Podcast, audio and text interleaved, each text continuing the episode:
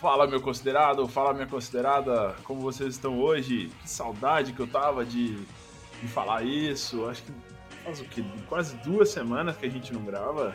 Tô doido. Final de semana, dia das mães, nós não conseguimos gravar, nós tivemos alguns imprevistos. Mas hoje estamos de volta com o nosso podcast Zona da Euro, o único podcast brasileiro completamente dedicado ao basquete europeu. Hoje nós estamos aqui no episódio número 13, essa bagunça nossa aqui. E esse podcast ele é uma produção do blog Euroleague Brasil. Se você não conhece o nosso site, acesse euroleaguebrasil.wordpress.com e lá você vai ter acesso a vários conteúdos totalmente dedicados ao basquete europeu, seja ele feminino, masculino, é, de clubes ou de seleções. É, temos lá conteúdos escritos muito legais. Se você nunca entrou no nosso site, eu realmente recomendo, porque lá o nosso conteúdo é sério, não é uma palhaçada igual esse, esse podcast aqui, tá bom? Ah, meu nome é Thierry Rabelo, eu sou o seu apresentador, e agora eu vou apresentar para vocês, em ordem de importância, uh, os membros aqui desse, desse podcast. É, ordem de importância. Confusão, hein? ordem de importância, só para falar que o último é o mais importante, tá? Porque os outros três são ralé. Eu e os outros dois aqui são ralé e temos um mais importante. Vamos começar aqui por BH, meu amigo Vinícius Matozinhos. Como você está, meu camarada? Então eu sou o mais importante, é isso? Não, o mais importante é por último. em ordem crescente de importância. Entendi, entendi, entendi. Faz sentido. No caso, eu sou o menos importante, que eu fui o primeiro, né? Fala pessoal, aqui é o Vinícius de volta. Só para dizer que meu sonho é um dia a gente acertar algum campeão europeu, porque tá difícil, viu? Ai, meu Deus. Se você é apostador, nunca confie nos nossos. Ou, não, na verdade, se você é apostador, sempre aposte no contrário do que nós falarmos aqui. Tá bom? Então é isso aí, Vinicião. Prazer estar com você de novo. Agora nós vamos para o Rio de Janeiro. Felipe Knop. Beleza, meu caro? Fala, minha rapaziadinha. Boa noite, bom dia, boa tarde, boa madrugada. Episódio número 13, um número maravilhoso que eu gosto muito. Inclusive, hoje é aniversário, tem nada a ver com basquete, mas é aniversário de um ídolo meu chamado Steve Wonder. Meus felizes aniversário, meu amigo Steve, que tá ouvindo aí diretamente da casa dele em algum lugar nos Estados Unidos. Um abraço, Steve. Vamos marcar aquele churrasco. Felipe tem uns gostos musical bem da hora, viu, bicho? É bem sofisticado mesmo. Steve é bom, viu? É bom mesmo. Qual a sua música preferida dele, Felipe? Porra, aí tu me fudeu. Eu gosto de Do I Do. Ah! Conhece? Eu não. Essa não eu conheço. A outra, porra, tu me fudeu, eu não conheço. não é Essa é nova. pagode que se faz realengo, pô. É Wonder e tudo mais, jazz. Do Do, você ouvinte, bota aí no, no YouTube. Hoje vai, ser a, vai ser a música de. Vai, vai ser, ser essa, vai ser Do I Do, pô. É, isso aí, isso aí. E agora, rufem os tambores. Vou ver se eu coloco um efeito de rufem os tambores lá. Lá vem, lá vem. Não, editor, cadê o editor? Tem que botar membro, aí uma música bonita. O membro mais importante mais famoso. Requisitado. Esse participa de cinco podcasts diferentes. Mentira. Ele. Excepcional, não tem nem palavras para falar desse ser mano. Rafael Bittelbruno. Palmas pra ele, galera. Palmas, palmas, palmas, todo mundo. palmas pra ele. Palmas pra ele. Seja bem-vindo, Rafa. Vocês são. É uma palhaçada esse programa mesmo. Eu agradeço os, os aplausos e as palmas e o respeito por eu ser mais velho. E Bom, um abraço a todos. É, mais uma vez a gente aqui nesse podcast maravilhoso, depois de um tempinho ausente, né, para falar um pouquinho das ligas europeias que a gente normalmente erra absolutamente todas, né? E, e dizer que essa coisa de participar de outros podcasts é porque normalmente os caras, os outros, convidam o Thierry e o Vinícius, é, miram neles e acertam em mim entendeu? E aí tem que conviver com isso, não tem muito jeito. Aí, mas estamos aí para representar o Euroleague Brasil aonde nesse por esse mundão afora.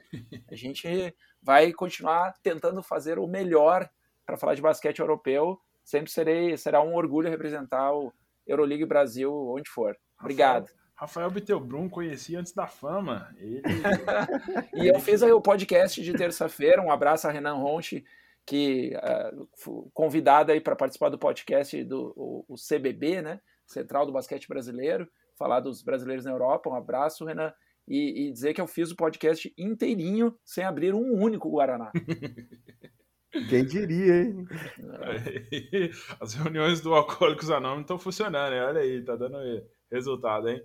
Aí, ó, esse. Exato. Garanazeiros Anônimos. Garanazeiros Anônimos, exatamente. De Deus, eu respeito aqui. Eu ia falar justamente isso. Brincadeira, brincadeira. É, só comentando isso que o Rafa falou, para explicar para o ouvinte novo, é, o Rafael, ele foi. O nosso blog foi convidado para participar do podcast Central. Perdão, é Central Basquete Brasileiro, isso. Acabei de confirmar o nome aqui. O podcast Central Basquete Brasileiro, que é uma produção do Basquete FM. É, se você não conhece o trabalho do pessoal lá, abre aí no Twitter, tá bom? Arroba basquete, em português mesmo, FM. É, eles conduzem, é, eles, tô lendo aqui a descrição do perfil deles, né? Eles são uma plataforma de podcasts que trará tudo que de melhor acontece no mundo da bola laranja. Então, um dos podcasts da plataforma deles é o Central Basquete Brasileiro, que fala sobre exatamente tudo que envolve basquete e brasileiro, seja feminino, masculino, Europa, NBA, NBA WNBA. Então, o trabalho do pessoal é muito legal. E esse episódio do Central Basquete Brasileiro que saiu na última quarta-feira ficou espetacular, não só porque o Rafa participou, mas porque eles falaram de basquete europeu. Então, ficou excepcional esse episódio. Agradecemos o contato do Renan e esperamos um convite para o futuro, hein? Olha aí, já estou nos convidando novamente. Eles que falaram que vão chamar a gente de novo, então esperamos aí um futuro convite, tá bom, Renan? Acabou a vaga, hein? Vambora. É por ordem de idade, hein? Ah, então aí. aí é igual a vacina, é como assim? Brincadeira aí, amigo Renan, agradecemos o, o privilégio. Agora vamos passar para os assuntos aqui do nosso episódio de hoje. Nós vamos falar bastante sobre tudo que aconteceu no basquete europeu nesses últimos 10 dias ou 12 dias desde a nossa última gravação. Vamos começar hoje pela Euroliga, a principal competição de clubes do basquete europeu. Ela já concluiu a sua fase de quartas de final. Uh, exatamente duas semanas atrás, não, foi, foi na semana passada, perdão, no dia 4 Hoje nós estamos gravando aqui no dia 13, uma quinta-feira de noite. Então, na terça-feira passada, dia 4, aconteceu é, a conclusão dessa fase de quartas de final, com três séries que precisaram ir para o jogo 5, o jogo 5 decisivo. Foram eles Barcelona e Zenit São Petersburgo, Olímpia Milão e Bayern de Munique e Real Madrid contra Anadolu Efes. A gente vai comentar aqui brevemente o que aconteceu em cada um desses jogos 5 e depois nós vamos falar um pouquinho do que esperar dessa última fase da Euroliga agora, o Final Four, que é o quadrangular final, é um dos eventos mais legais do basquete mundial. Se você nunca viu um Final Four, você vai gostar bastante. E mesmo sem torcida, né? Mas enfim. Vamos falar agora de como que foram esses jogos 5 da semana passada, começando com um confronto entre Barcelona e Zenit São Petersburgo. Felipe, Rafa, conta pra gente como é que foi esse jogo, o que, que vocês têm para contar pro nosso ouvinte.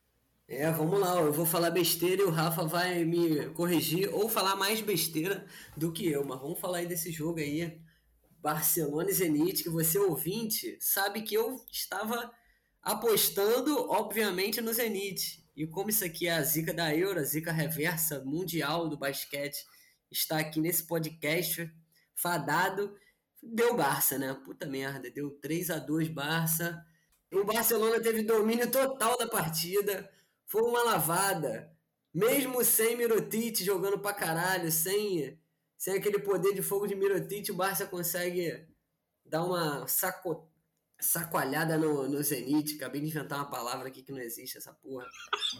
É, aquele nosso amigo Kevin Pangos, fazendo aquele trocadilho do, do meu amigo Kevin Pangos, pangou, estava panguando em campo, e em quadra, e fez só sete pontos e foi, porra, aí. Tá rindo de quê, porra? Eu tô rindo Vinícius. Badums. Exatamente. Pelos efeitos especiais ao vivo. e foi, pô, foi lavada. O terceiro quarto, que foi o retrato do jogo, que foi 14 a 9, e aí, porra, o Zenit estava estraçalhado, não tinha o que fazer. Foi isso. Não, fala aí, ô Rafa. Não, é. Não, realmente, os, os quatro primeiros jogos foram um pouco mais uh, disputados, vamos dizer assim, tirando aquele que o Zenit ganhou um pouco, uma certa facilidade, não muita. Do Barcelona, os quatro jogos sempre com muita defesa, né? Que as, as defesas fortes sempre prevalecendo. E, e, nenhum dos quatro jogos, por exemplo, o Mirotic não jogando nada, o Calates devendo, etc. O Calates jogou um pouquinho melhor no jogo que o Barcelona perdeu, né? E na quarta partida, nesse quinto jogo foi diferente. O Barcelona dominou bastante do início ao fim, basicamente do início ao fim. A defesa funcionou dessa vez bem melhor que a do Zenit. O aproveitamento do time russo foi muito ruim, muito fraco, né? A defesa muito forte. Eles focaram dessa vez eh, as alternativas do Jassikevicius foram interessantes, né? Dessa vez ele botou mais em quadro o Gasol para jogar que, que fez uh, diferença, né? Na defesa, porra. Fez muita diferença, muita diferença. Quantos? Gasol, sete tocos? Sei é, lá, seis tocos? Foram, é, eu acho que foram quatro, cinco tocos, mas a equipe do Barcelona deu nove tocos na partida, que foi um recorde da equipe em Euroliga, né? Nove tocos. Então, uh, e o jogo de garrafão físico, né, do, do Zenit, eles conseguiram uh, sustentar bem, não com o Tariq Black, o Alex Poitras, esses caras que viam de uma certa forma dominando, eles conseguiram ser, não digo anulados, porque eles tinham sempre essa boa participação em rebote ofensivo, mas é, a equipe do Barcelona foi, foi bem assim nessa defesa, é, marcou muito o Kevin Pangos, é, então foi um jogo que foi primeiro tempo eles no, no, primeiro período chegaram a abrir 15 pontos, depois como você comentou no quarto quarto que foi Ofensivamente foi um quarto fraco, mas limitou o Zenit a nove pontos, né? Então aí eles já terminaram o terceiro quarto com 22 de vantagem. Foi um jogo relativamente tranquilo, com ótima participação do Gasol. O menino argentino Leandro Bolmaro também entrou, entrou muito bem na partida, novamente, deu uma enterrada na, na, na, na, na cabeça dos, dos russos, assim, fulminante. E então foi uma vitória bastante uh, consistente do Barcelona, né, que estava devendo. É, no final das contas, assim, o Mirotic continua devendo, né, que não jogou né? nada, né, nenhum dos cinco jogos o Mirotic fez sete pontos, um volume de jogo baixo, ele parece estar se escondendo nas partidas, então é algo que preocupa assim para Final Four, porque é o principal cara do Barcelona e não apareceu na série, não jogou nada, nenhum dos jogos, mas o Barcelona está lá, foi um jogo uh, a série que o Barcelona tomou um sufoco, mas, mas conseguiu passar. Foi isso. Eu notei um negócio aqui também que foi. O Barcelona deu uma, uma cagada, aquela cagada de quem tinha que passar. Que diversas jogadas do Zenit travada ali na defesa, mas sobrava a última bola, assim, um chute pro Zenit no estouro do relógio, assim, de 24 segundos. E a bola batia no aro e caía para fora. Então teve, repetiu muito isso durante o jogo, que tipo, mesmo com a boa defesa, o Zenit conseguia achar uma bolinha, um, um chute louco e a bola não caía de jeito nenhum, nem de dois, nem de três, nem de meia distância. E foi isso. Foi a boa defesa do, do Barça que vem já destacando já desde a temporada regular. É, e só para comentar dessa participação do Gasol, assim, é, é, foi muito distribuído, né? O jogo do Barcelona foi bastante coletivo, mas a importância dele que ele terminou com sete pontos, três rebotes, três roubos de bola e quatro tocos que a, além dos nove da equipe que, que são melhor marca na Euroliga, também os, os quatro tocos são melhor de um jogador na, na competição europeia. Uh, ele conseguiu 16 de, de Performance Index Rating, aquele PIR, que foi o maior da partida inteira. Né? Um 16 é relativamente baixo, mas como foi muito distribuído, é, o dele foi o maior da partida em só 17 minutos em quadra. Então a importância do Gasol nessa partida Uh, e aí o Jasikevicius finalmente usando ele um pouquinho mais, né, foi muito importante. Então é, vamos aguardar aí o que, que o Barcelona nos reserva lá para frente. E acho que Vícios ouviu o podcast, né? Porque teve um episódio aí, ou 12 ou 11, que você, você Rafael, pediu.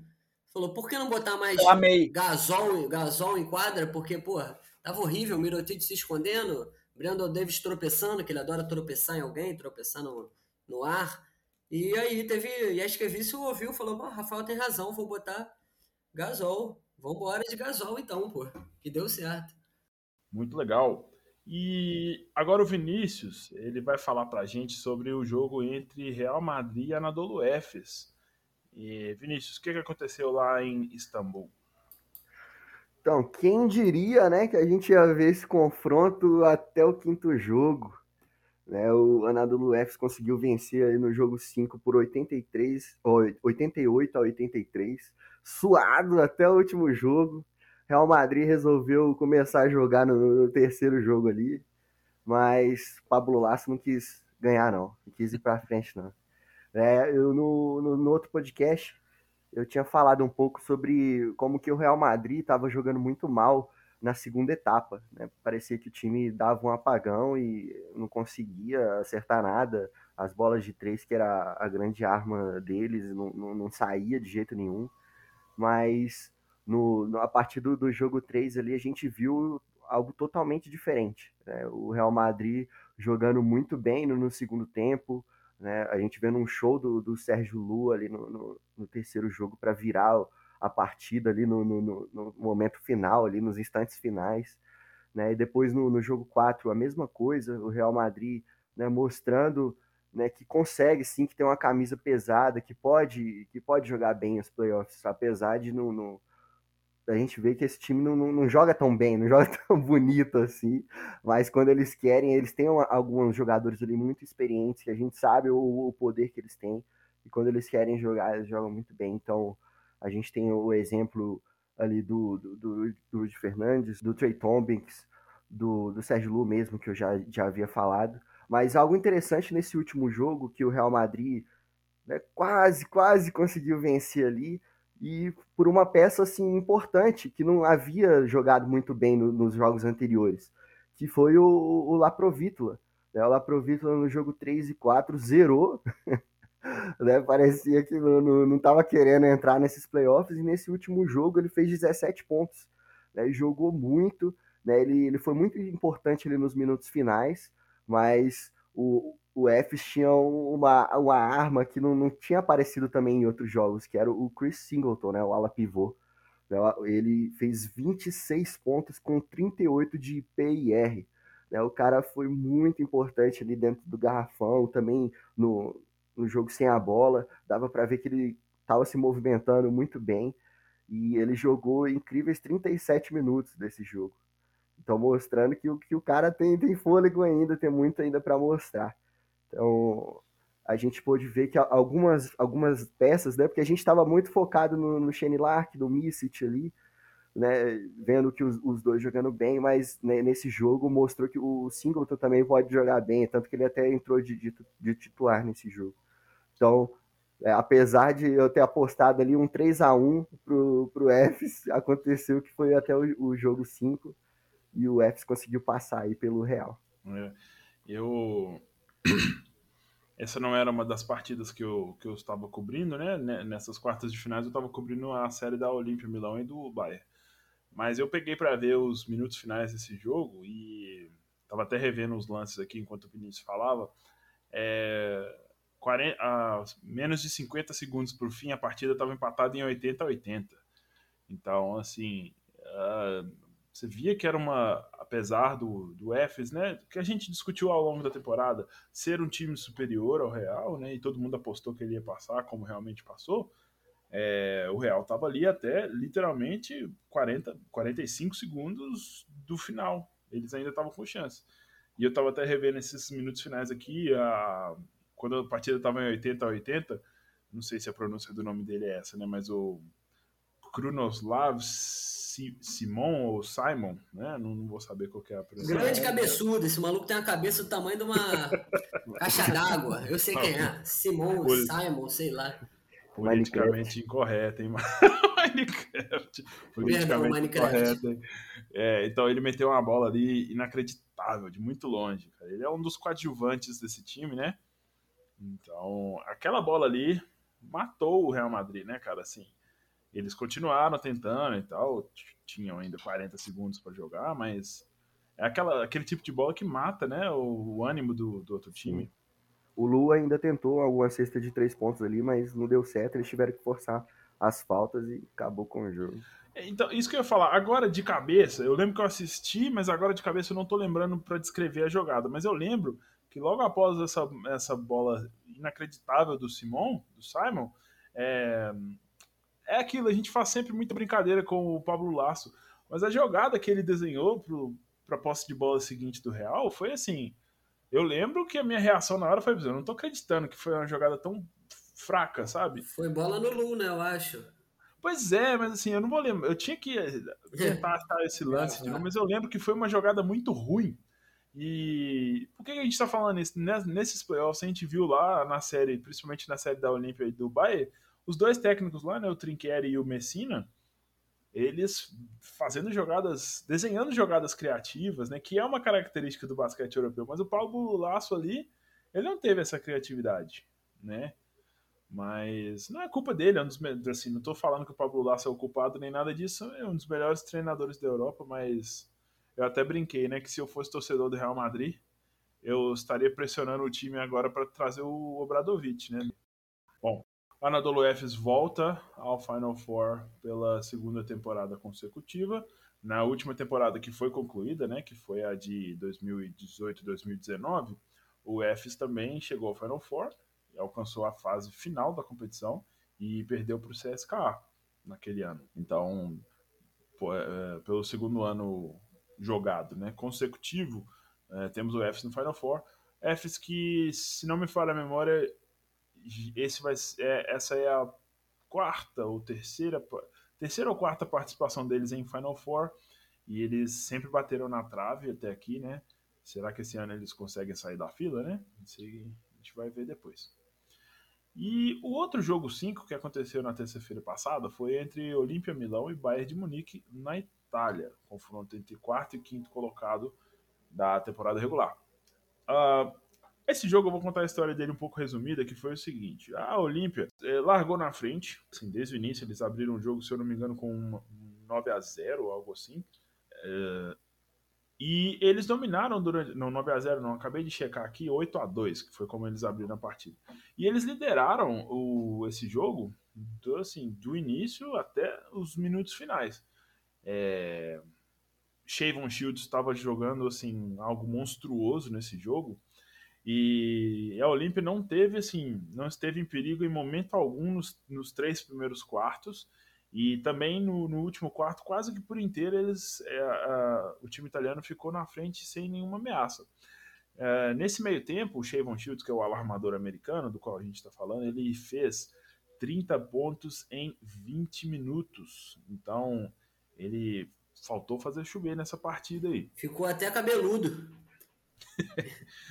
então, assim, é, ao final do terceiro quarto, para vocês terem uma ideia, a Olímpia chegou a abrir 17 pontos. Então, na virada do terceiro para o último quarto, a vantagem do time italiano era de 72 a 55. Então, assim, é, o Bayern precisaria assim, lutar muito para conseguir essa virada.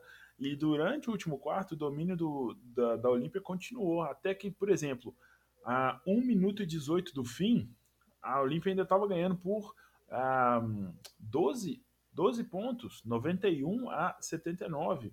Então, assim, poxa, imagina você tirar aí 12 pontos em, em um minuto e pouco, né? Só que aí veio, assim, o, a parte mais maluca do jogo, que foi esse minuto final aí. O Bayern, eu até escrevi lá no texto com ele aberto aqui, foi em questão de 64 segundos, né? Um minuto e quatro. O Bayern fez 10 a 0, sabe? É, conseguiu cortar lá a, sua, a, a vantagem da Olímpia para apenas. É, deixa eu tô com os números abertos aqui, ó. A 14 segundos do fim estava 91 a 87. E aí o Shields, que foi o grande jogador da, da partida, ele cometeu dois erros seguidos. É, a Olímpia cobrou fundo bola, ele perdeu a bola para o Lucic, que bateu a carteira dele por trás, e aí o Baldwin foi e fez uma cesta. É, logo depois, nesse mesmo lance, né, na, na, em outro fundo bola, Uh, o Shields ele deu um, uma trombada, se eu não me engano, no Wade Baldwin é, e derrubou esse. Não, foi no. O jogador chama Zen Zisko, é um esloveno. E derrubou ele e cometeu falta de ataque. Então, assim, o Shields em questão assim de segundos, ele ele quase que ele entregou a paçoca ali da, da Olímpia, né? É, aqui, para vocês terem uma ideia, o placar estava 91 a 89 a 12 segundos do fim e a posse de bola para o Bayern de Munique. Então, mas na posse de bola seguinte, o Wade Baldwin tentou uma bandeja e o Kyle Hines fez uma jogada defensiva espetacular, causou um, uma bola presa, bola ao alto.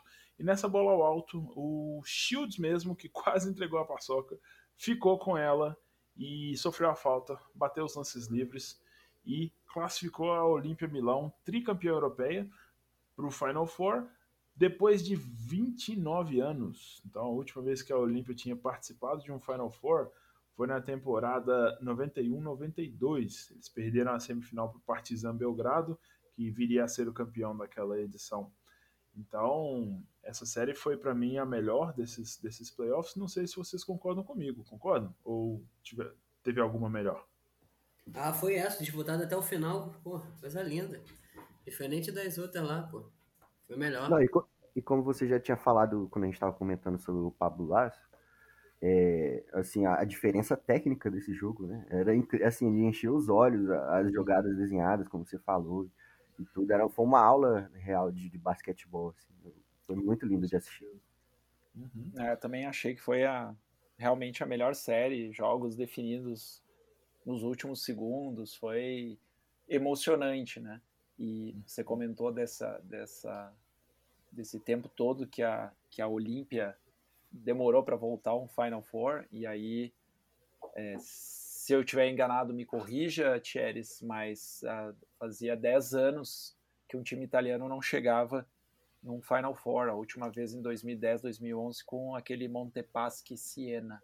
Sim, uh, exatamente 10 anos. Uh, a, a Siena é um time que já não existe mais, né, por questões é, políticas e financeiras, né, o time deixou de existir, profissionalmente, mas era um time que foi o bicho, o bicho papão do, do, do basquete italiano na, na, primeira década desse século, né? Eles ganharam, se eu não me engano, sete ou oito escudetos consecutivos, né? O campeonato italiano consecutivos.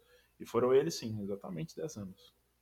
É, até um, isso é um, um pouco do que você comenta, uh, às vezes aqui no, no podcast, que você também uh, acompanha bastante o campeonato italiano, dessa dessa renovação, dessa volta, dessa eh, da, da, liga italiana, do basquete italiano, né, que, que já foi tão glorioso, né, a liga principalmente, a, a mais famosa do mundo em determinado momento, e agora tem a Olimpia Milano voltando a um Final Four, tivemos aí a, a Virtus Bolonha decepcionando na Eurocup, mas, mas uh, também enchendo os olhos, né, de, de um, um jogo, uhum. seu basquete, então é muito legal. Eu, eu, gosto bastante assim dos times da, que eu tenho acompanhado agora mais, né? Dos times uhum. italianos. Então estou já abro meu voto. Eu torço pela Olimpia Milano na Euroliga. Uhum. Agora nesse Final Four eu torço por ele.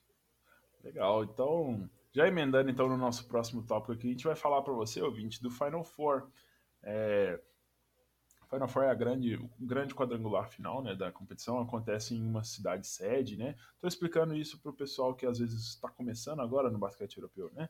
Então, todos, todas as, as fases, né, semifinal, final e disputa de terceiro lugar, vão ser disputadas em jogos únicos. Ou seja, aqui já é a parte que a gente está aberto a muitas surpresas, assim, favoritismos no Final Four, às vezes eles não vão prevalecer, né? Então, vamos dar alguns detalhes aqui para vocês dessa fase do Final Four. Ele vai ser jogado na cidade de Colônia, na Alemanha. É, tem um ginásio muito bonito, que apesar de, assim, né, tem 18 mil, tem capacidade para, se eu não me engano, 18 mil torcedores, mas infelizmente esse ano a gente não, não vai ter presença de, de torcida, né? Que é uma pena. Nossa, Final Four sem torcida é uma coisa bem, bem chata, né? Assim, de, de se ver. Mas, mas enfim, então vai ser disputado no, na cidade de Colônia. As semifinais, os dois jogos das semifinais, eles acontecem no dia 28 de abril. Então, não se preocupe que a gente vai gravar alguns podcasts falando daqui até lá, né? Nós vamos falar mais um pouquinho dessa, dessa fase e você também pode ler os textos no nosso blog. Dia 28, nós vamos ter a primeira semifinal entre Barcelona e Olímpia Milão. Essa, essa partida. Eu tenho que confirmar o horário ainda, mas no, no dia da. Na terça-feira passada ainda, eu tinha visto uma prévia dos horários. Acredito que vai acontecer a uma hora da tarde, mas eu ainda vou confirmar isso, é, principalmente no nosso blog. E no mesmo dia, é, no horário que eu vi, que foi das 16 horas do horário brasileiro, CSKA vai enfrentar o EFES. É, favoritismo claro aqui. Esses quatro times terminarem nos, nas quatro primeiras posições. Então eu acho que aqui, se a gente fosse falar de um favoritismo, né? Eu acho que a gente teria aí o favoritismo para o Barcelona e para o EFES em cada uma das chaves. Só que aí eu vou jogar para vocês, é, baseado no que vocês viram nessas quartas de final do que vocês viram de bom e de ruim desses times aí. Um, existe realmente esse favoritismo ou vai ser uma coisa assim muito equilibrada nesses, do, nesses dois jogos? O que, que vocês têm a, a, Qual é a opinião de vocês? Eu queria prorrogação em tudo que é possível. Quero duas prorrogações em cada jogo para a gente ter um, a porrada comendo e briga. Eu quero expulsão, eu quero bafafá, né? Eu quero o circo pegando fogo e parte técnica eu não quero nem saber, pô. Eu quero que seja sexta contra, é, buzzer beater de sexta contra, pra alguém ser campeão. é isso que o povo gosta. Rolou no, no campeonato francês aí, esses dias aí passados. É, é disso que eu peguei essa inspiração aí. Eu acho assim, o CSKA é, já provou que gosta de papar os turcos, né? Já papou aí o, o Fenerbahçe. Vamos ver se consegue papar o X aí, mas... Mas eu acredito que o, esse Barcelona e, e Olímpia Milano vai ser sensacional. Não? Eu só quero ver as caras e bocas do, do Jaskevicius, porque vai ser um, jogo assim, ó, que se você vai, vai, comparando peça por peça ali, individual, você vê que vai ser um confronto sensacional. Mas, mas é, como você falou, Final Four é Final Four. Né? Negócio é, dentro de quadra. Um, um ponto que eu queria levantar aqui, por isso que eu perguntei para vocês, baseado no que vocês viram nas quartas de final. Por quê? Eu fiquei com a impressão um pouco. Não estou falando que o Barcelona vai perder, mas eu, eu fiquei com uma impressão um pouco ruim do Barcelona nessas quartas de final. Vocês também ficaram? Ou é, ou é, é uma coisa particular ali do Zenit? Porque o Zenit é um. O que, que vocês têm a dizer desse Barcelona? Vocês estão confiantes nele para esse duelo? Bom, eu acho que eu, eu, concordo com você, eu também fiquei com um pé atrás com o Barcelona. É, especialmente a, a, não participação, ou a pouca participação, enfim, do, do Mirotic. É um cara que é o grande jogador da equipe e que teve uma pontuação, uma pontuação, uma participação, um volume de jogo muito baixo e não foi uma partida só. Calates também deixou a desejar, melhorou um pouco nos dois últimos jogos. O Abrines é aquilo que a gente comentou no outro podcast, assim, que é, é ridículo a participação dele. Então, tem muito, acho que eles sofreram muito com a defesa do Zenit, sim, que são, eram duas grandes defesas e, e a defesa do Zenit conseguiu encaixar, mas ficou devendo, ficou devendo. E, e eu acho que essa, essa série, como, como sendo jogo único, vai passar muito pelo, na minha visão, muito pelo desempenho do Mirotic. Uh, assim, se ele não vier para o jogo, eu acho muito difícil o Barcelona passar da Olimpia Milano, porque uh, a gente tem um, a equipe italiana tem um, um arsenal, alternativas uh, um pouco melhores, na, né, entendo, do que o Zenit tem. Então, é eu não vejo mais esse favoritismo do, do Barcelona. Uhum. Ó, sobre o Barça, deixa eu falar aqui, fazer um comparativo aí de um meme na internet, que eu sou um cara jovem. Quero fazer um, um comparativo imagético. Barcelona na temporada regular, um pitbull, foto de um pitbull, ah, gigante. Barcelona contra o Zenit, a porra de um poodle. Um poodle de lacinho. O broxou total, broxou total. Até os, os próprios, é tipo torcedores, próprios torcedores do Barcelona devem estar indignados. É, só o comentário que eu não é, da outra série que eu não tinha feito sobre CSK e Anadolu Efes, eu, eu, dado os últimos jogos e a, essa fase de quartas de final, eu vejo o CSK mais forte. Acho que a equipe, depois que o, o anão, o anão ruivo, foi para foi para aquele outro, foi para o time da panela lá. É, parece que os caras se fortaleceram mais. Obviamente você tem um Will Clyburn que é é um cara que era destaque do time e tinha dividia as atenções, voltou a aparecer forte. Tem o Lundberg, então é, eu vejo uma equipe mais forte. Mas o Anadolu Efes já mostrou em vários momentos nessa temporada que é uma equipe que pode surpreender bastante, né? Então, mas é Final Four, jogo único. Não, não vejo nenhuma, nenhuma vitória de ninguém que será uma surpresa, né? Não tem ninguém aí que são os quatro melhores colocados, então quem vencer.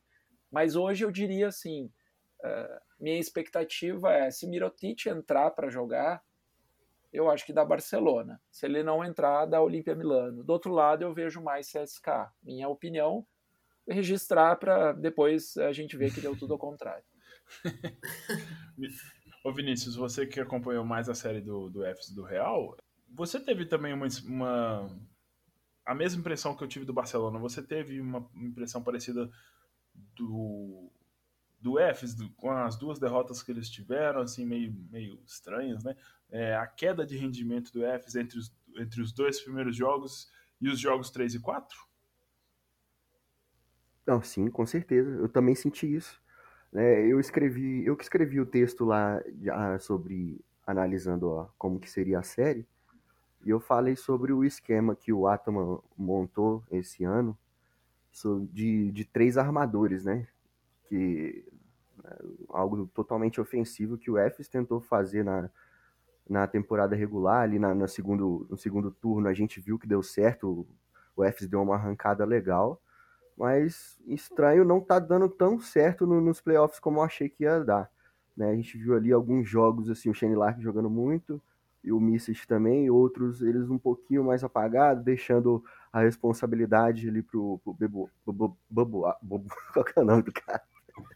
Beboá. Foi muito bom. Rodrigo. Beboá. Rodrigo Boboá, é. Boboá. É, deixando a responsabilidade pro, pro Boboá e. foi mal, foi mal. Nossa, agora tá certo, pô. O cara bobo desse, Boboá. Bo, Boboá. Mas, mas como você falou, eu esperava muito mais né? Tanto que naquele jogo 3 ali, eles achando que já tava ganho, botaram o pé no freio, de repente, pimba, Lu neles. E, e o Real conseguiu ali, né, é, ganhar. Mas algo interessante, assim, que eu comentei também, é que o Efes, ele tá entalado do, do campeonato do ano passado, que foi né, cancelado. Né? Ele já tinha, havia perdido lá em 2019 pro CSK na final, né? Em 2020 ali a gente estava né, disparado, líder, muito bem. E aí o campeonato foi cancelado pela pandemia.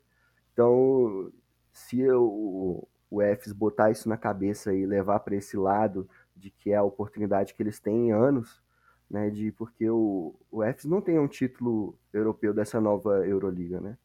Então, é, eles têm, é, o único título europeu deles era foi da Copa Corate, você escreveu isso, aquela vez do. É. Do Pitanalmosk, né? Uhum. É o único título europeu que eles têm é da, da Copa Corate. Então é a oportunidade de, de, ouro que eles têm, que a gente sabe quão, quão apaixonada é essa torcida turca. E, mas como o Rafa também falou, né, o CSKA, eu sinto ele um pouco mais fechadinho, tanto que eles varreram a série, né? Apesar do, do Fenerbahçe tá, tá, tá não ter todos os jogadores que precisava, mas o, o CSK jogou muito bem, muito, muito conciso no, no que fazia. Hum. O CSK terminou com a, nessa fase de quartas de final a segunda melhor defesa, com média de 70,3 pontos por jogo, e perdeu só para o Barcelona. O Barcelona ficou com a melhor defesa, 70,2 pontos por jogo, uma média bem baixa. Assim. É... Mas é isso aí. Então, agora só para a gente finalizar então a nossa parte da Euroliga, eu vou jogar a bola para vocês. Eu, olha só, presta atenção o que vocês vão ter que me responder aqui agora. Ó, primeiro, vocês vão falar para quem vocês estão torcendo ser campeão, diretão. Ah, eu quero que time tal seja campeão, igual o Rafa já fez, né? É, e depois, só que aí depois vai largar um pouco do, das emoções, você vai falar o que, que, que você acha que vai realmente acontecer. Quem que avança para a final? Com então, clubismo e, sem, sem clubismo. Né? Exatamente. Né? É o que você quer que aconteça e o que você acha que vai acontecer. deixa eu puxar o bonde aqui para dar uma inspiração para vocês, quem sabe. Eu torço para que a Olímpia seja campeã. Só que eu acho que o Barcelona vai passar. É, a defesa do Barcelona, apesar das dificuldades que eles tiveram, é muito forte ainda. Então eu acho que a defesa do Barcelona vai é, dar a classificação para eles em cima da Olímpia. Do outro lado, é, eu ainda acho que o EFES vai, vai passar do CSKA. Não tenho certeza do que eu estou falando, mas é só o que eu acho. É, o EFES fez uma temporada que eu gostei mais. E na final, que seria entre Barcelona e EFES, aí eu já acho que o EFES vai ser campeão. Então, tá aí o meu palpite. Eu quero que a Olímpia seja campeã, mas eu acho que vai dar uma final entre Barcelona e EFES e eu acho que o EFES vai ser campeão. próximo, o que, que, vocês acham aí? É, é, o que eu quero que aconteça que meu CSKA seja campeão, obviamente, para os jogadores chegarem lá, postar no Instagram hashtag chupa Mike James. Tudo na conta do Mike James. Mas, só um parênteses, eu tava pensando nisso, sabe? Que merda, do tipo, o SK vai ser campeão, chupa Mike James, e o Mike James vai ser campeão da NBA, aquele filho da mãe, aquela panela desgraçada e vai botar chupa e tudo. Imagina, velho. Que desgraça. Pior que, cara, é, se jogar de completo, ninguém ganha do Brooklyn. Ah, desgraça. Mas o, o que eu acho que vai acontecer é Barcelona campeão. Eu acho que esse tempinho aí bom de intervalo de, de jogo para começar o Final Four talvez deu pro, pro Barcelona repensar, né? O... Campeão, campeão em cima do CSK ou do Fs? Não quero contra o CSK, não, senão é tristeza demais. contra o S, contra o S. Sexta da, sexta da vitória do Pau Gasol no estouro do cronômetro. Já pensou, velho? Eu, eu acho, quer dizer, o que eu quero, eu não quero que ninguém ganhe, eu quero que o Bayern ganhe. O Bayern não vai, já tá eliminado. Eu quero que, então, desses quatro aí, o CSK ganhe. Eu acho que é o jogo que mais me, me contempla. Mas é o que eu acho que vai acontecer, que vai acabar o Barcelona ganhar. Pô, eu vou ficar muito bolado. Mas sei lá, vamos fazer, é, se for CSK e Barcelona, o Barcelona ganha. Mas se for Fs e Barcelona, o Barcelona ganha também. Ué. é foda. Mas, é você tem que assumir uma posição. Tá, tá não, mas você tem que assumir uma posição do outro lado. É, quem que você acha que vai passar, CSK ou Fs? É, quem eu acho, CSK. Quem eu quero, CSK também. Ué. e aí, do outro lado, Barcelona ou Olímpia? Quem eu quero que passe? Olímpia. Mas quem vai passar? O Barcelona. Tá entendendo? A Olímpia. A Olímpia. Porra, os caras falam tudo errado. Mas o. Olha só, até agora ninguém apostou que a Olímpia passa, hein? Ah. eu acho que só de sacanagem ela vai passar. É, isso aqui é Vamos assim, ver então. Fala aí, Rafael. Vamos ver o Rafa. Então deixa eu falar, então deixa eu falar. Eu estou torcendo para a Olímpia Milano ser campeã. O que eu acho que vai acontecer? O Barcelona vai passar. Aí, aí. E, o C, e, o C, e o CSK vai passar. E nessa final, o CSK vai ser campeão. olha isso, olha aí. E chupa Mike James. Bora, vai rolar. E chupa Mike James, certeza. Rapaz, nossa, tudo, agora que eu tô mais doido pra Olímpia passar, que nós quatro falamos que o Barcelona passa. É. Mas peraí, vamos só recapitular. Eu botei que o CSK vai ser campeão, o, o, o Thieres e o Felipe e o Barcelona, é isso? Não, eu falei Fs. Fs. Eu falei Barça. O... Eu falei também Barça, eu e o Felipe. Aí. Então, tá. Rafa CS, resumindo então, Rafa CSKA, Felipe e Vinícius. Barça e eu falei F. Olímpia ninguém, nem de passar vai de dar Olímpia. Aí vai, aí vai dar, vai dar Olímpia. É, vai dar Olímpia. Isso aí é Eu fiz o meu chute aí, de pô. propósito. Eu fiz meu chute de propósito, só para só pra Olímpia ganhar. então é isso aí. Vamos ver no, no primeiro podcast de, de junho, logo após o Final Four. A gente vai rir da nossa própria cara aqui ou não, né? Vamos ver. Então, é isso então, pessoal. Encerramos a nossa parte da Euroliga. Última uma coisinha que eu vou falar é uma coisa que eu pesquisei no início dessa semana a respeito das premiações. É, que a gente comentou muito no nosso Twitter a respeito da premiação da Basketball Champions League, que a gente vai falar sobre ela agora. É, a Basketball Champions League está dando um prêmio de um milhão de euros para o seu campeão. Então, um time que consegue ser campeão, igual o São Paulo Burgos foi, a gente vai comentar agora, é, ele faturou 1 milhão 220 mil euros pela campanha inteira. E por curiosidade, né, a gente, eu fui dar uma pesquisada. O prêmio do campeão da Champions League de 1 milhão de euros está muito próximo do prêmio de campeão da Euroliga. A Euroliga, o campeão, ele ganha 1 milhão e 500 mil pelo título da Euroliga. Só que, é, a, quando eu fui achar os pormenores lá, né, olha só, todos os times que participam da Euroliga eles já ganham automaticamente uh, uma quantia só para jogar a competição. Se é um dos 11 times, agora 13, né, com uma licença de longo prazo, logo de cara o time já ganha 1 milhão e 500 mil euros. Os times que não têm essa licença de longo prazo, eles ganham também um valor automático, mas é de 500 mil euros. E aí a Euroliga dá um prêmio para cada time é, que termina, né? De, eh, quando eu falo termina, é o final de tudo, do final, Final Four e tal. A, que termina entre os primeiros 14 colocados. Então começa de 150 mil euros para o 14 colocado e o prêmio vai subindo, vai subindo. O time que terminou em quinto, então a gente foi subindo o valor do prêmio, né? A cada posição sobe 50 mil. Então o 14 ganhou 150 mil, foi subindo, subindo, subindo. O quinto colocado ele ganha 600 mil euros.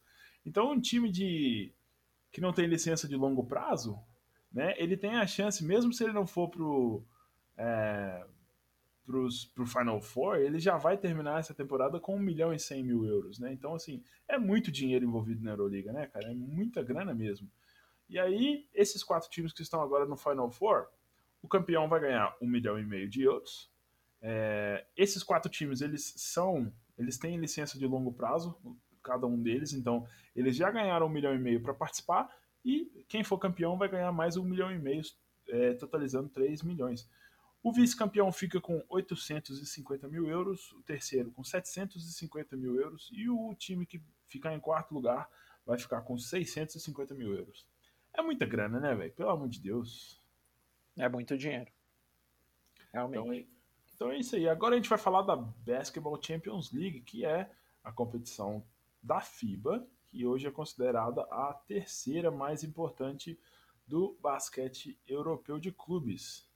Então, vamos falar um pouquinho do que, que aconteceu. Na semana passada nós tivemos a realização do Final Eight, que é o octagonal final. Os oito times jogaram as fases, as fases de quartas de final, semifinal, final e disputa de terceiro lugar. Já dei o spoiler aqui que o grande campeão da competição foi o São Pablo Burgos, time espanhol, onde joga o nosso Vitor Benite. Eles foram até as finais, onde eles ganharam do Pinar Karsiaka, que é um time lá da Turquia, é um time que vem fazendo um, campanhas muito sólidas no basquete turco na, na última década, e os dois times fizeram uma final bem interessante. Mas vamos ver aqui um pouquinho do que, que aconteceu antes. Pessoal, se vocês fossem dar algum destaque para o nosso ouvinte, assim, o que, que de legal aconteceu nesse Final Eight? De legal, de, muito legal que aconteceu nesse Final Eight é o que acontece em tudo que a gente faz, que é o ao contrário, é a zica da zica da zica reversa. Que é, a gente falou que o favorito, além do Burgos, que era o atual campeão, era o Tenerife. Marcelinho Huerta jogando pra cacete, Shermadini, o Georgiano maravilhoso, Carcunda, aquele, aquela combinação, tem um Sassu Salim, um Lourinho que tem uma bola de três, o time todo ajeitado, um time brabo demais. Então a gente, eu acho que não foi só a gente, eu e mais alguém, botou como favorito, um forte candidato e tomou o quê? A zica da Euro nas pernas. O time do Tenerife foi eliminado no Final Eight na primeira rodada. E aí a gente ficou chupando o dedo, a gente já sabia que isso ia acontecer. Mas esse é o meu destaque aí de início, para começar você ouvinte entender que o que a gente falou deu certo, né? Que é zicar o time que a gente fala. É, aliás, é, é, essa partida, é, fazendo jus até, eu tinha, lá atrás a gente já vinha falando de, quando a gente falava de Champions League, eu tinha cravado o Tenerife sem dó, e lá atrás, lá atrás, o Thierry falou do Burgos, Depois o Burgos entrou numa má fase, ele voltou atrás, é verdade, se corrigiu é, e disse: Eu acho que é Tenerife. Eu apostei, realmente... no, eu, eu apostei no Apoel Rolon ganhar do Burgos na, nas oitavas. É. E... Mas, mas você, te, é, você deveria ter ficado com o teu primeiro instinto. Realmente o Burgos não vinha, aquela história, a gente vinha comentando no Campeonato Espanhol, não vinha, não vinha tão bem, né? Oscilando bastante. O Tenerife é, eu até cometi um pequeno equívoco no outro podcast que eu fui convidado. Uh, brevemente eu falei, ah, Tenerife, que foi é, eliminado na primeira rodada, e o Marcelinho, não, infelizmente, não jogou bem, assim como o time. O Marcelinho fez 18 pontos e 10 assistências. Ele jogou bem, sim, né? É que, na verdade, o que eu quis dizer é que perder para o Strasbourg na primeira rodada, um time que a gente enxergava como campeão, não era o que ninguém esperava. Então, assim, o time não não jogou bem. Na verdade, o Strasbourg, Strasbourg jogou muito bem. Mas falando de destaque, tirando o Burgos campeão, Vitor Benite, é, para mim o grande destaque desse Final Eight foi o Pinar Kartiaka, da, da Turquia. É uma equipe que ah, foi muito sólida na, até na fase de playoffs, uh, foi, foi galgando assim o seu caminho até uma grande final, que foi uma final a gente esperava um pouquinho mais uh, em termos ofensivos, mas foi um time que quase beliscou, quase conseguiu levar o título, deixou escapar no finalzinho do jogo e foi uma surpresa bem positiva. Como o Thierry falou, é, eu não tinha essa, essa leitura, essa informação dessa campanha é, muito consistente na Liga Turca nos, nas, na última década, mas uh, foi bem, bem legal ver um time uh, com menos tradição, vamos chamar assim, quase levando esse título da, da Champions League. Então, para mim, foi, o grande destaque. O Pinar, ele na temporada passada que foi cancelada precocemente, né? O, eles eram vice-líderes, né, do campeonato turco, então estavam assim, se a temporada tivesse continuado, né, e eles tivessem realmente mantido essa campanha durante os playoffs, seria provavelmente um dos representantes da Turquia na Eurocup desse ano, né? Desse ano que eu falo 2020-21, porque de agora para frente já vai ser diferente, né? Mas é, então, assim, o Kassiak. E eles foram campeões turcos, se eu não me engano, em 2016. Não tenho certeza. Eu vi essa informação tem pouco tempo. Mas sim, eles têm o, exatamente aquilo que o uh, Bertomeu quer, né? Que é o planejamento a longo prazo. Eles não são um time que subiu igual o Darussafaka, né? É, da, também da Turquia. Eles não são um time que subiu, fez uma gracinha e agora deu uma sumida, né? O Pinar ele tá ali há muito tempo mesmo, já fazendo a diferença. Aí no, eu assisti um pouco do primeiro jogo do Pinar ali contra o Nimburg da, da República Tcheca. E eles começaram assim muito nervoso. Eles só foram fazer a primeira bola de três pontos no segundo quarto. Tipo, eles estavam chutando só tijolada. E eu, e eu, eu tinha acompanhado um pouco do Pinar no, no, campeonato turco. Eu sabia que eles não jogavam assim. Né? E até alguns jogos do, da, da Champions League que eu tinha assistido. Mas, assim, sensacional quando, gente, quando o ala pivô né, do, do, do, Pinar, o Amaf Mbaye, começa a jogar, né, ninguém para o cara, porque ele, ele joga muito. Né? Teve até um jogo o, na semifinal ali contra o Zaragoza, que o Pinar estava perdendo, acho que por sete pontos, e aí eles começam a ir atrás do placar, e aí faltava um ponto de diferença ali, e aí o, o, o armador do, do Pinar, o, o Sec Henry, ele dá um passe assim sensacional. Pro... Ele joga, joga fácil demais. Nossa, ele, o Henrique também joga muito. E ele dá um passe sensacional assim pro, pro Mbaye, que faz uma enterrada, que levanta a torcida e da, depois disso eles começaram a, a jogar muito e, e, não deixou o Zaragoza voltar no, no, placar e chegaram na final. E como o Rafa falou, eles deram um trabalho grande ali pro, pro Burgos né, mostrando a, a força que, que, esse time tem, que a gente vai ouvir muito falar dele ainda. certeza. É, foram campeões em 14 e 15, Thierry, que eu tava. 14 e 15, né? Por um, tá. errei por um. É... Mas assim, uma coisa que eu acho que vocês vão ter que concordar comigo, não sei, né? O Carciaca tem o, teve o uniforme mais bonito dessa, dessa Euro, Euro uh, Champions League. Sensacional. Parecia né? um suco de morango. Tem uma bala aqui no Rio de Janeiro, não sei se é no Brasil inteiro, que é uma balinha de morango, que o, o plástico dela é um morango. Que em cima é verde, embaixo é vermelho. Era a balinha de morango aqui de São Gonçalo. Mas você tá falando isso como se fosse feio? Você acha, você acha Porra, feio? achei feio. Que isso? Abadá. Pô, o Abadá do Cabo Folia 2004. Eu, tenho muito pra- eu posso pegar aqui e mostrar um que eu tenho igualzinho. Essa é asa de águia pra cacete. Eu achei bonito, eu não sei. Vocês Não, não, acham? é- Que isso? Eu ah, o do, o do. Novgorod é bonito também. É, bem legal também, verdade. É, são gostos, é, mas é, você até tinha comentado, eu acho que no grupo com a gente, a, a estrutura ali, né, de, de showzinho do, que a FIBA monta é bem legal, uma estrutura, estrutura muito legal. Tudo bem que a torcida russa não é a mais animada do mundo, mas é, foi, foi, foi bem legal esse Final Eight, assim, em termos de produção de quadra, apresentações e tudo mais, foi, foi muito legal. Até o nível das fotos também, né, Thierry? Você tinha falado um pouco disso. É, né? cara, quando você pega pra. Porque a gente cobre os, eh, as competições, e aí nos nossos textos a gente sempre quer colocar umas fotos, né? O, quem, se alguém acompanha nosso blog, né? Algum ouvinte, você já percebeu isso. A qualidade das fotos da- das competições da Euroliga, se você compara com as da, das competições da FIBA, principalmente a Champions League, meu Deus, não, tem comparação.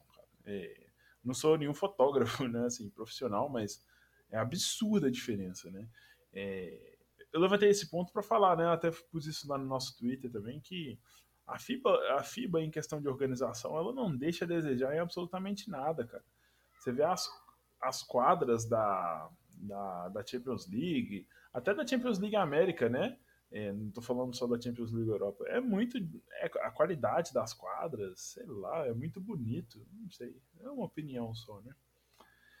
Mas o grande destaque, né? Não, a gente não poderia deixar de falar dele individualmente, que foi o Benite. Protagonista, protagonista de todos os jogos.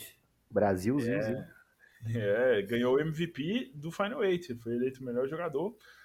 Ah, tô com os números dele abertos aqui, ó. Quartas de final contra o Apoel Rolon. Ele meteu 26 pontos, meu cara. Esse aí foi sacanagem. Esse dia, esse jogo aí foi até merda. E ele meteu 26 pontos e nem foi metendo bola de três, né? Uhum. Que nesse jogo aqui ele teve apenas duas bolas de três. Então, assim, eu escrevi sobre esse jogo, agora não tô lembrando o número exato, mas eu acho que no, no último quarto desse jogo ele fez, acho que 14 pontos? Não, não vou lembrar agora. Eu sei que no segundo tempo ele fez 22 pontos nessa partida. Então, ele foi decisivo demais para essa classificação em cima do bom time do Apoel Rolon, né?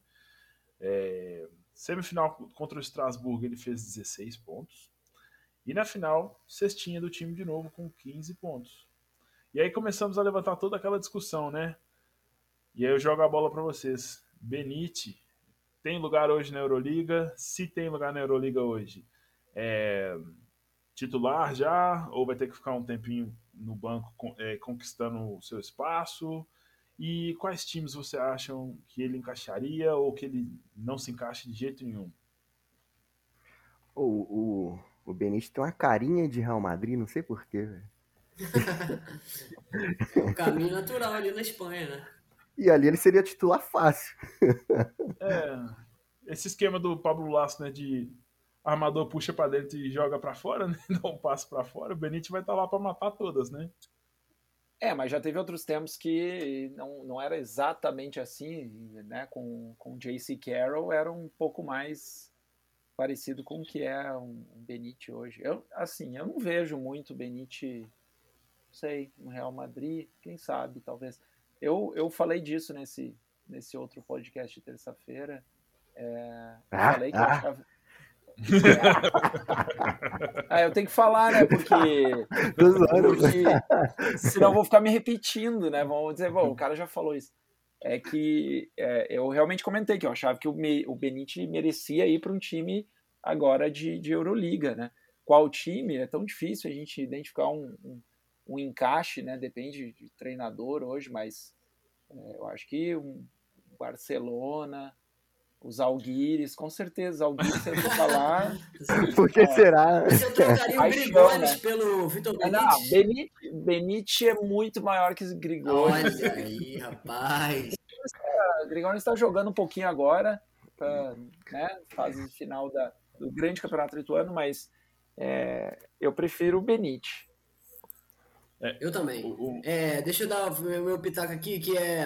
Antes de falar desse negócio da transação aí, que na soma dos jogos da, do Final Eight, o Benítez teve cinco bolas de três. E no último podcast a gente estava falando que ele teve o recorde lá da, do, da Liga ACB que ele mandou, eu não lembro se o Rafa lembra também, sete bolas de três, oito bolas de três. Foram, acho que se não me engano, foram oito de dez. Aí, então, em, em um jogo ele mandou oito. No Final Eight ele mandou 5, para provar que ele não é só um gatilho de 3. Ele, porra, ele é mais, muito mais do que isso. Ele joga pouco com a bola na mão, mas infiltra, e cava falta, e não erra lance livre. O cara é protagonista. É o que tava, o pessoal também estava falando no nosso grupo do WhatsApp, se você quiser participar. Que é que, porra, ele tem que ser o protagonista da seleção, né? É a, é a vez dele de ser o protagonista da seleção. Hum. O, essa questão de onde o, o o Benítez se encaixaria na Euroliga, né? Até no dia que a gente começou a falar muito sobre, no início da semana, né? A gente falava muito do Benítez e tal. Vieram alguns um pessoal no Twitter falando assim que não, que ele ele será ele seria titular em vários times, na maioria dos times da Euroliga fácil. Então, é isso já é uma questão um pouco mais complexa, porque o nível da Euroliga não é o mesmo nível da Champions League. Isso é uma coisa que o, o torcedor que está começando, o pessoal que está começando a acompanhar agora, eles precisam entender. Não estou falando que o Benítez não se encaixe na Euroliga, mas essa ideia de que ele vai chegar e já vai conseguir ser titular em qualquer time, é, eu já não acho que é bem assim, né? O Vinícius falou aí que ele se encaixaria no Real Madrid hoje, e o Real Madrid hoje, eu concordo. Só que o Real Madrid é um time que, com muito dinheiro e que eles já estão especulando para trazer, por exemplo, o Jordan Lloyd para a temporada que vem. Então, se você coloca Jordan Lloyd e Benítez hoje, eu, eu acho que o Jordan Lloyd seria titular. Lloyd tá jogando muito, tá? É. É, isso aí com certeza, essa comparação. É, é tá jogando, ah, mas a ver, né? Porque ele jogou no, no Estrela Vermelha e. Mas ele jogava. Mas no nível de Euroliga ele brilhou, né? Isso Não, concordo, concordo. É que às vezes você tem mais, é, vamos dizer, você fica mais confortável em, em puxar o jogo e ser o protagonista, já que não tem tantos uhum, caras é do teu lado, né? É, verdade, é, é, mais nesse sentido que eu quis dizer. Não tô é ele joga muita bola, mas o Benítez eu, eu, eu, eu, pensei nele assim num basquete italiano. Aí o Thierry sabe muito mais do que eu para para eventualmente entender, mas me, me, me parece que ele, claro, se encaixou no Burgos, ele é o líder lá. Não sei se com esse monte de grana não vão oferecer mais dinheiro para ele ficar, mas ele mesmo já deu declaração que ainda sonha em jogar na NBA e não sei o quê. Mas, ou seja, eu acho que ele quer dar um outro, um próximo passo. É, mas ele numa, numa Olímpia Milano, no, na Virtus Bolonha. É, ah, seria demais, hein? Mas ele, ele fugindo do porta-luz ali, o Teodosic, puf. É. O, o, problema dele encaixar na Virtus hoje é que, por exemplo, o titular da posição dele é o Bellinelli. Aí. Então, assim, você já não é, Eu não sei se vocês vão concordar comigo. Eu não tiraria o Bellinelli para colocar. Eu, colocar Não. o Benítez. Sim, sim, sim. E aí, é. qual seria a decisão? Eles teriam que tirar o, o Abbas, o, o garoto, né? E o Abbas é uma, é uma das grandes esperanças do. É... Puta que pariu. Eu cliquei pra mutar e mutou e desmutou. Foi mal. o, o Abbas é uma das grandes esperanças do basquete italiano. Então, assim, o, o a Virtus eu já não acho que já seria. Não porque ele não consiga, tá? Mas eu acho que a Virtus não abriria mão de, dessa do Bellinelli como titular e, os, e dos minutos do Abbas. Entendeu? Sim, entendi. É, mas... É, o, concordo, concordo. É, que eu não sei como é que tem. Você, você acompanha o campeonato italiano, eu acompanhei a Eurocup, que aí foi um pouquinho diferente, né? O Bellinelli, basicamente, em todos os jogos veio do banco. E, e, o Abbas, como você até comentou em outro podcast já, ele, ele foi pouquíssimo utilizado, na, uh, ou menos utilizado, vamos dizer assim, na, na Eurocup, né? O então, back... mais, a minha cabeça estava mais pensando em, em Virtus de Eurocup, mas... É, eu acho que ele encaixa perfeitamente, só que assim, o... você vai tirar minutos de quem, né? O backcourt do, é, da, da Virtus é... Você tem é, Markovic, Bellinelli, é, Teodosic, então a base, né? Então, o Paiola... Então, assim, eu acho que o, se o Benítez fosse para Virtus hoje, apesar de ter o talento, eu acho que ele não teria espaço, entendeu? Sim. Mas. Eu acho que Benítez tem, é. a cara de Bascônia, Valência. Concordo. Dar esse Beleza. passo. Mas, Boa, mas aí boa. pensando no, no recorte de Euroliga, acho que ele, porra, no, no meio de tabela de, de Euroliga comparativo com esse ano, assim, Maccabi, Asheville, Eu acho que ele encaixa perfeitamente no Olympiacos também. aí. Eu então, pensei no Olympiacos ah, também, verdade. Esse meio de tabela aí, pra mim, eu acho que é- ele tem que focar nisso aí, pô. É, O, o Panathinaikos, ele, ia- se não tivesse chegado o Rezonia, né, pra posição, Super Mario, tem que falar nele. Todo episódio tem que falar Check. nele. Luiz. Check. Nossa senhora. Check. Não, mas é verdade, assim, é, você, ele teria que disputar minutos com, ele não ia ganhar minutos com, na disputa com o Rezone, né? Que é um, já virou um favorito da torcida. Se o, se o Ioannis Papapetro sair realmente, que eu acho que o Real Madrid tá interessado, o Real Madrid tá interessado até no Felipe para contratar em todo mundo. Vem que eu faço É. essa comunicação pra vocês, pô. Então, assim, o Panathinaikos, estou falando do Panathinaikos eu torço, né? Eu acho que o Benítez teria espaço ali caso o Papapetro saia, mas eu acho que o Olympiacos seria um encaixe, assim, maravilhoso para ele.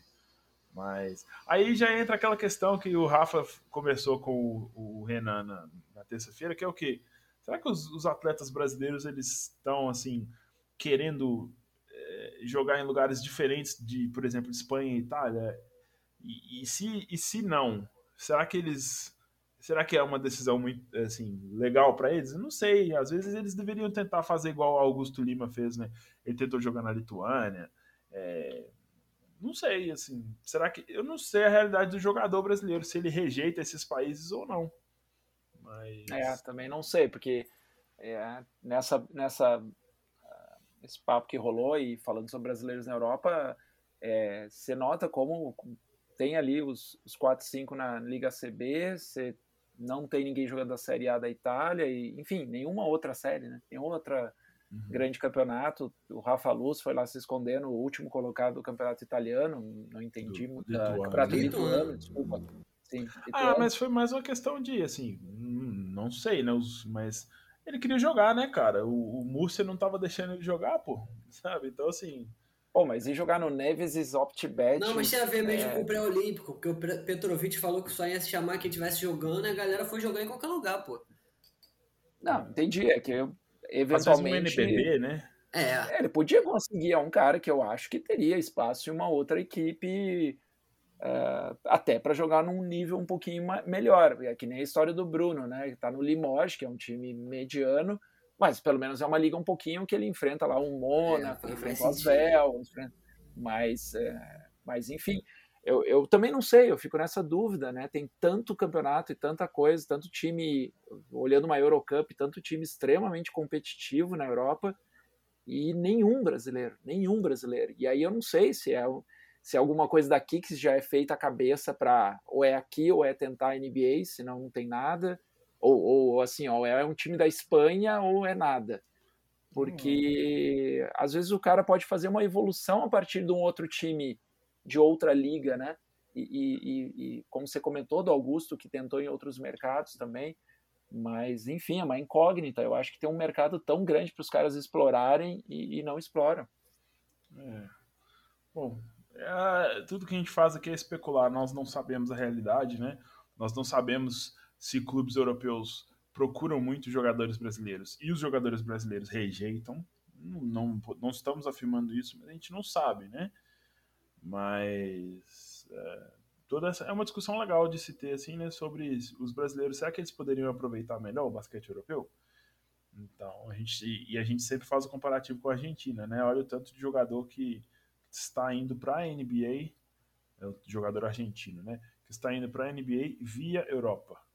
Então, é, fica, fica o, o- a pergunta, né? Caio Pacheco, por exemplo, é, Jorginho, né? A gente tem, eu gostaria muito de ter visto, né? O Didi, é, o Didi Lozada jogando na Europa. Antes, agora ele já foi para a NBA, né? Tomara que ele tenha muito sucesso por lá. Mas assim, será que essa molecada aí, eles não cresceriam muito dentro né, jogando na Europa, não? Eu acho que sim. E vamos ver, né? A gente poderia fazer algum dia um episódio com algum jogador e ver se ou ex-jogador e ver se eles falam pra gente como é que é essa realidade da procura dos clubes é, europeus, né? Seria ótimo esse episódio. Então aqui, concluindo a, nessa, essa parte da Basketball Champions League, O São Paulo Burgos foi até a final com o Carciaca, ganhou ali por um placar bem apertado de 64 a 59. Destaque que o, o Henri, né, o armador do, do Carciaca que a gente falou, ele terminou essa partida, se eu não me engano, zerado. Então, méritos para o time, excelente time do Burgos que conseguiu anular a principal peça do adversário. E apesar do sufoco, assim, a Burgos se impôs no final, é, fez valer seu, seu favoritismo. E eu vi declarações do próprio Henri depois da partida falando que o Cassiaca é um time melhor, o Pinar é um time melhor que deveria ter ganhado, né? Mas. É, é eu vi isso também. É, mas, assim, enfim. Uh, São Paulo Burgos bicampeão, primeiro time da história da Champions League. Champions League existe uh, desde 2016, se eu não me engano, alguma coisa assim, 2015. 16, 17. É 16, 17, obrigado. Então, é a primeira vez que um time ganha duas Champions Leagues consecutivas. Então, Burgos, em questão de oito meses, se eu não me engano, é, já faturou mais de 2 milhões de euros com a, as premiações da Champions League. E é uma competição que pode mudar a realidade de um clube, né? Então, vamos ver como é que vai ser o futuro agora do, do Burgos, se eles vão conseguir formar equipes mais fortes ainda para ganhar, tentar ganhar o Campeonato Espanhol. E o, nessa final, o Benítez ganhou, foi, já falei antes, né? Mas ele ganhou o MVP. Foi eleito o melhor jogador. E é isso. Termina a temporada. São Paulo Burgos vai enfrentar o Flamengo do Felipe na Copa Intercontinental Ih, da FIBA. Vamos amarrar os braços do Benítez, porra. Vamos dar laxante pra ele. Vamos fazer alguma coisa que a gente vai ganhar essa parada, filho. Vem comigo. Será que o Flamengo aguenta o Burgos? Pô, eu acho que vai ter jogo, pô. Pelo menos se fosse outros. Não vai ser varrida. É. Isso aí a gente tem que ver lá pra frente que o Flamengo vai contratar uns caras muito doidos pra jogar isso aí pra pagar um título. Que nem fez contra o, o Maccabi. Ah, é? Eles trouxeram quem na época? Eu não ah, lembro. não lembro do nome dos caras, mas deu até racha no, no, no, vestiário. Acho que foram os três. Os três americanos. O Herman, o campeão olímpico, o argentino. O Walter. O Walter Herman, ele chegou um mês antes. Aí teve dois americanos que chegaram uma semana antes, só para jogar a final e meter um pé depois. Mas aí os brasileiros ficaram putos, mas o Flamengo foi campeão, o que importa é isso. Tava tá lotado aquele dia, né? Entupido, a HSBC Arena, uma coisa linda. Eu tava lá completamente cheio de Guaraná na mente, joguei Guaraná Coisa linda. Momento lindo. Se Deus quiser, o Cruzeiro vai chegar lá daqui a pouco. É... Porra, só é, vôlei, cacete. Não, o Cruzeiro tem time de basquete agora, vacilão. Não, vai vacilão. jogar CBB, vai fazer essa. suar não. ainda. Não, vacilão. Fala do Cruzeiro, não. Que os caras... Toca pra ele, então, então, agora nós vamos encerrando aqui é, essa parte da Champions League. E agora vamos já fechando o nosso episódio com a última parte. É, nós vamos falar para você, ouvinte, bem brevemente, do que está acontecendo nas ligas domésticas, tá bom? Para você se guiar de quais campeonatos estão em andamento, quais já estão em playoffs, o que, que resta é, cada um, quem está nos. Enfim, todas as informações que você precisa saber sobre as principais ligas domésticas. Vamos começar é, pelo espanhol. Uh, Rafael, será que o espanhol acho que é um dos principais campeonatos? Eu acho que ele é o, o único que ainda não está, ou o único ou um dos únicos, né, que não está é, na fase de, de playoffs. Acho que é o espanhol, o francês e o alemão ainda não iniciaram suas fases de playoffs. O que está acontecendo no Campeonato Espanhol nesse momento, Rafa? Vamos lá então, bem brevemente. Uh, Campeonato Espanhol tem Liga CB, tem jogo quase todo dia agora, porque uh, jogos postergados por causa de, de Covid, para correr atrás até a final do campeonato, uh, que seria dia 16 de maio, foi prorrogado por mais uma semana. Então, os playoffs que começariam dia 18 começam agora ali pelo dia 25, né? E como eu tinha comentado em outros uh, episódios, a briga ali pela, pela na era sétima e oitava vaga, mas basicamente a oitava vaga, muito interessante, muito acirrada. Já tivemos desde que a gente conversou da última vez e, e uh, também preciso Estou devendo novos textos sobre o Campeonato Espanhol. Tivemos já pelo menos três times ali rondando o oitavo lugar. Né?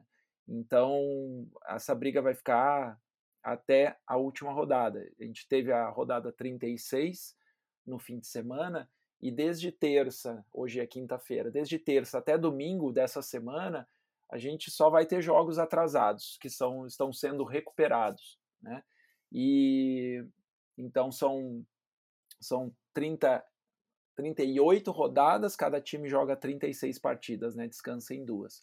Uma coisa a se mencionar que aconteceu nessa última rodada foi que o Real Madrid perdeu o segundo, segundo jogo apenas, perdeu para o Valência por 79 a 69, uh, mas uh, tivemos um, o último jogo dessa rodada 36 acontecendo na terça, que o Juventud Badalona ganhou fora de casa do Basconia por 79 a 71 e confirmou sua classificação matemática no sétimo lugar. Então, realmente agora temos é, cerca de cinco equipes brigando pela última vaga. No momento, a gente tem o Gran Canária em oitavo, o Manresa em nono, o, o Andorra em décimo, o Málaga, que caiu, chegou a estar em oitavo, agora está no décimo primeiro lugar, e ainda tentando alguma coisa, pode ser que, que tenha o, o Múrcia em décimo segundo lugar. Então, jogos importantes ainda que a gente tem uh, de jogos atrasados dessa semana que, que vão ainda definir alguma coisa. No sábado, por exemplo, a gente tem o Andorra enfrentando o Múrcia, né? jogo importantíssimo para as duas equipes. E no domingo a gente tem Basconia e Málaga. O Málaga que uh, ontem jogou com Andorra e perdeu em casa, ou seja, era um jogo importantíssimo para o Málaga tentar se confirmar uh, não confirmar, mas uh, chegar perto da sua classificação. Então, essa disputa do Campeonato Espanhol está acirradíssima. Vou só repassar rapidamente aqui o, o, a classificação atual, geral. Né? O Real Madrid primeiro, com essas 32 vitórias e duas derrotas. O Barça em segundo, Tenerife em terceiro lugar. Basconia em quarto. Valência em quinto. O São Paulo Burgos em sexto lugar, uma campanha muito boa. Badalona em sétimo e o, como eu comentei, o Gran Canária em oitavo. Uh, hoje a gente teve uma partida também é, entre o Basconia, que voltou a vencer, né, entre Euroliga e Campeonato Espanhol, estava numa fase bem ruim de derrotas, venceu o último colocado, Guipúzcoa, que matematicamente está rebaixado agora, então ainda ficam o Bilbao Basket e o Estudiantes uh, tentando aí fugir também desse rebaixamento com o Bilbao uh, mais propenso à queda para a segunda divisão espanhola, também conhecida como LED Ouro. E uma última informação, nessa semana teve a eleição, é, a premiação do melhor defensor do ano. É o primeiro ano que a Liga ACB divulga esse prêmio. É, foram oito jogadores oito uh, ex-jogadores, lendas aí da, de defesa que passaram pela Liga ACB, deram seus votos para três jogadores que eles consideravam que mereciam ser o defensor do ano. O Walter Tavares, do Real Madrid, ganhou disparada essa eleição. E uma menção importante que o Augusto Lima, do Murcia, ganhou lá um pontinho, um dos votantes deu, deu um votinho lá para ele, uh, entre os oito atletas que foram votados, ele ganhou uma, uma menção honrosa lá como def defensor do ano, que aliás tem sido uh, a tônica da temporada do Augusto Lima. Essa parte defensiva dele muito forte, é um dos, dos líderes aí de rebote da Liga CB. Mas é isso, a Liga CB tem essa semana, então até domingo, com rodadas atrasadas, na outra já indo para rodada 37, depois a 38, e aí já começamos uh, com tudo nos playoffs. Uh, então, nessa torcida aí para ver quem que vai ficar no final da história com essa oitava vaga. Muito legal, Rafa. Muito obrigado, viu? É... Agora eu vou falar para vocês rapidamente do campeonato italiano. É, o campeonato italiano ele começou sua fase de playoffs hoje, quinta-feira, dia 13. É, nas duas semanas, duas, três semanas anteriores, assim como aconteceu no Campeonato Espanhol que o Rafa falou, é, a Série A ela teve, ela passou por uma reposição de jogos, né?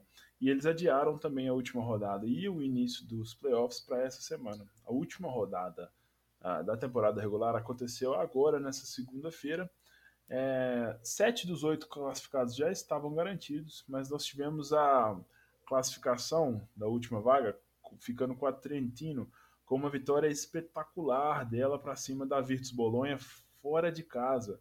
Então, esse time que é um time que disputou a, a Eurocup esse ano, o Rafa até acompanhou eles um pouquinho lá, eles têm uma dupla muito boa, o armador, dos dois americanos, né? O armador Gary Brown e o pivô de Corey Williams. E de Corey Williams joga demais, demais, os dois, né? Mas de Corey Williams ele é um dos grandes, é, uma das peças mais cobiçadas pra, por times da Euroliga, né? Então a, a Trentino garantiu a sua classificação na segunda-feira, última rodada. Na rodada anterior, que nós também cobrimos num texto do, do nosso blog essa semana, foi confirmado o rebaixamento da Cantu. Cantu é um time da Lombardia lá, muito tradicional. Ela que já foi campeã italiana duas ou três vezes, esqueci se foi duas ou três, mas eles já ganharam Euroliga e a, a Copa é, Intercontinental da FIBA. Então é um time assim tradicionalíssimo que infelizmente assim pela tradição deles, né, foram rebaixados aí. Uh, os playoffs então ficaram com o seguinte: primeiro confronto, os confrontos do play, dos playoffs ficaram assim, ó. A Olimpia Milão, primeira colocada, está enfrentando a Trentino. Uh, o vencedor desse confronto vai pegar o vencedor de Reyer Veneza e Dinamo Sassari. A Reyer Veneza é a atual campeã italiana, digo da temporada 18-19, né? É, que eles é, que foi a última temporada concluída. Então eles estão com o escudeto ainda, estão defendendo esse escudeto. Do outro lado da chave a gente tem a Brindisi, que foi segundo, segunda colocada durante o campeonato, enfrentando a Trieste, que é a sétima. E o vencedor desse jogo vai pegar o vencedor de vencedor dessa série, perdão, vai pegar o vencedor de Virtus Bolonha e Treviso. É, nessa quinta-feira já começaram a essas séries, todas elas tiveram jogo 1 nessa quinta-feira. A, a Olímpia Milão, na verdade, deixa eu falar aqui, a, a Olímpia, a Brindisi e a Virtus, cada uma delas deu uma sapatada no seu rival. Então a, a Olímpia ganhou por 88 a 62 da Trentino, a Brindisi ganhou por 85 a 64 da Trieste e a Virtus ganhou de 91 a 72 do Treviso. Mas o outro jogo foi espetacular na questão da disputa, porque a Reyer Veneza ganhou da Dinamo por 92 a 91. É um jogo que foi para prorrogação. Um jogo espetacular mesmo, muito bom. E teve um lance muito maluco lá no, na, no final da prorrogação que a Reyer tentou um arremesso daqueles de jogar de grila com 1.1 segundo para o final e a bola não caiu, mas foi marcada a falta. E nesses dois lances livres que a que a Veneza, a Reia Veneza ganhou essa partida 9-2 a 9-1. Então a, a, atual campeã italiana está na frente nessa série aí. É, os próximos jogos, nós temos jogos aqui nessa semana, nesse final de semana, né? A rodada de jogos 2 acontece nessa sexta-feira, dia 14 de maio, é, todos os quatro jogos acontecendo. Reyer, Veneza e Dinamo, 1 hora da tarde. Olímpia Milão e Trentino, 2 horas da tarde. E dois jogos às 3h45 entre Brindisi e Trieste. Oh, Brindisi e Trieste e Virtus e Treviso. Uh, teremos jogos também no sábado, uh, perdão, no domingo e no, na segunda-feira. Deixa eu só confirmar que 16 e 17, é isso mesmo? Isso, domingo e segunda-feira 17. Séries melhores de 5 nessa quarta de final. É, quem vencer os três primeiros jogos já está classificado. Semifinal também, melhor de 5. E a grande final do campeonato italiano é série melhor de 7. Então, no próximo podcast, a gente traz mais alguns resultados para você, ouvinte. Vamos falar agora da Liga VTB. E quem vai falar da Liga VTB para a gente é o Filipão. Felipe. Ih, chegou aquele maluco que vai falar merda dos campeonatos, hein? Tava falando merda do, do, da ABA, botaram ele para falar merda agora da VTB. Então vamos lá, que é o que eu sei fazer de melhor, né? VTB está no, nessa playoff, quarta de final maravilhosa, na reta final, como muitos campeonatos. E os jogos começaram na terça-feira dessa semana, dia 11, que estamos gravando nessa semana aqui, estamos gravando dia 13. Os jogos começaram no dia 11. E no dia 11 já tivemos os favoritos saindo na frente, né? Que foi o Lokomotiv ganhando do Kink. Meu Deus, coitado do Kink, não para de apanhar, tá apanhando desde a Euroliga. E o Lokomotiv bateu no Kink na terça. Coitado. Mais um outro favorito que ganhou na terça também foi o CSK, ganhou de 84 a 59 do Nizhny Novgorodsk. E o Nizhny Novgorodsk, eu já vou pular aqui que eu não vou seguir essa ordem cronológica. Ganhou do CSK hoje, porra. Meu Deus, o basquete é muito doido. Como é que o time que perde de 30 pontos ganha o mesmo time? Isso não faz sentido. É por isso que a gente gosta, porque não faz sentido, papai. Que coisa maravilhosa. Na terça também tivemos o Zenit ganhando de 86 a 66 do Parma. Meu Deus do céu. Esse Parma que eu quero você que deve estar ouvindo, deve estar pensando, esse é um time italiano jogando na, na VTB? Não, é que os caras botaram o nome de Parma para sacanear mesmo os italianos, deve ser. Pô. Acho que a cidade lá é... é... Terme. Isso. É. Aí pareceu isso aqui parece Parma, né? Então bota Parma. Aí o Zenit deu uma cacetada no Parma de 20 pontos, que também é o Zenit favorito. Eu acho que os favoritos são o CSK e Zenit, né? Um outro jogo, aí ontem, né? Estamos gravando aqui dia 13, dia 12, teve o Knicks, grande Knicks, o atual vice-campeão da Eurocup, bateu o Zielona agora por 8-7 a 60. E estamos nesse chaveamento, né? Hoje também, aí tiveram dois jogos hoje, que eu já falei de um, que foi o Niz Nazgarovsk, ganhou do CSK, que, pô, eu primeiro eu já pensei, pô, o CSK botou reservas para jogar, né? Mas não, não botou não, botou a galera, todo mundo, Renhelha, meu amigo Renhelha, Renhelha, botou o, aquele menino lá, o polonês, cadê? Eu tava com essa porra aberta aqui, ó. Lundberg, tá todo mundo, Hillard jogou, Daniel Hackett, todo mundo com minutagem normal e perderam. Então não vem com desculpinha, não. Que o Nizhny Nazgarov, que não é qualquer bobeira, não, que os caras estavam no Final Eight da, da Champions. Não é qualquer time, não, pô. E eu tô no ritmo acelerado aqui, deixa eu pensar aqui. Aqui, ó, hoje também, o jogo de hoje, Zenit mandou 2 a 0 para cima do Parma.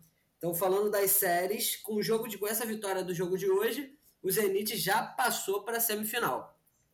Outro time que passou para a semifinal foi o Loco, muito louco, Locomotive, que também é um bom time. Ganhou hoje do Kinkin o nosso querido saco de pancada que já foi descansar para alívio dos torcedores e jogadores que não aguentavam mais.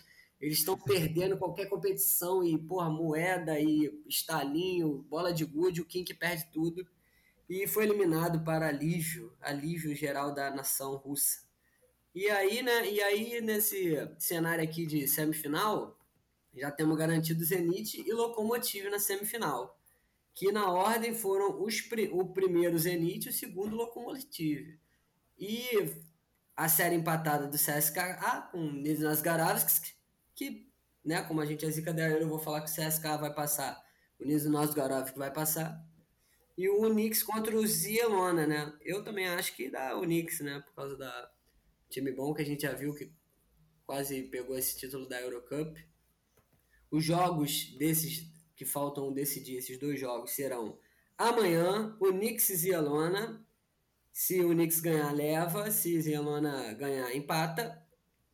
E domingo, que, que data estranha, CSKA e Nid Nazgarovk. Quem ganhar passa porque a parada está empatada. E aí vai uma pergunta aí para mesa que eu não faço a mínima ideia. É, o Zenit vai jogar com o ganhador de quem? Do, do, do Unix? Ou vai jogar com o CSK? Vocês sabem essa informação, jornalistas? Não, na verdade, Sim. o cruzamento aqui. Cruzamento. O Zenit, o Zenit já, já passou do Parma e o Zenit vai pegar o ganhador de CSKA e Novgorod. Isso, então é isso. E o louco vai pegar o ganhador de Unix e Zielona. Então, isso. porra, difícil, hein? Ah, o CSKA, o CSKA passa. Eu, não, também acho que passa, mas e aí, Zenit e CSKA? É, eu não sei. É, aí vai ser doideira. uma, a, os favoritos, né? Os favoritaços jogando na semifinal de final antecipada. Mas isso aí a gente vai falar no próximo episódio do, dessa zica da Euro para ver se deu tudo certo ou deu tudo errado. Será que a, a, o Final Four da, da Euroliga atrapalha o CSKA nesse, nessa VTB? Ah, não sei.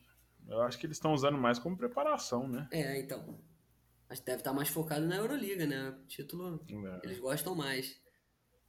Mas é isso. Só dar uma pincelada rápida que eu sou. pra- Se eu ficar muito tempo aqui, eu falo muita merda. Se eu ficar pouco, eu falo menos merda. Então, Só, só uma correçãozinha. É, tô- eu tô com o site da, da VTB aberto aqui. ah, É, o jogo amanhã, né? Sexta-feira, dia 14 de maio, nós vamos ter esse jogo entre o Zilona agora Isso. contra o Knicks, acontece na Polônia.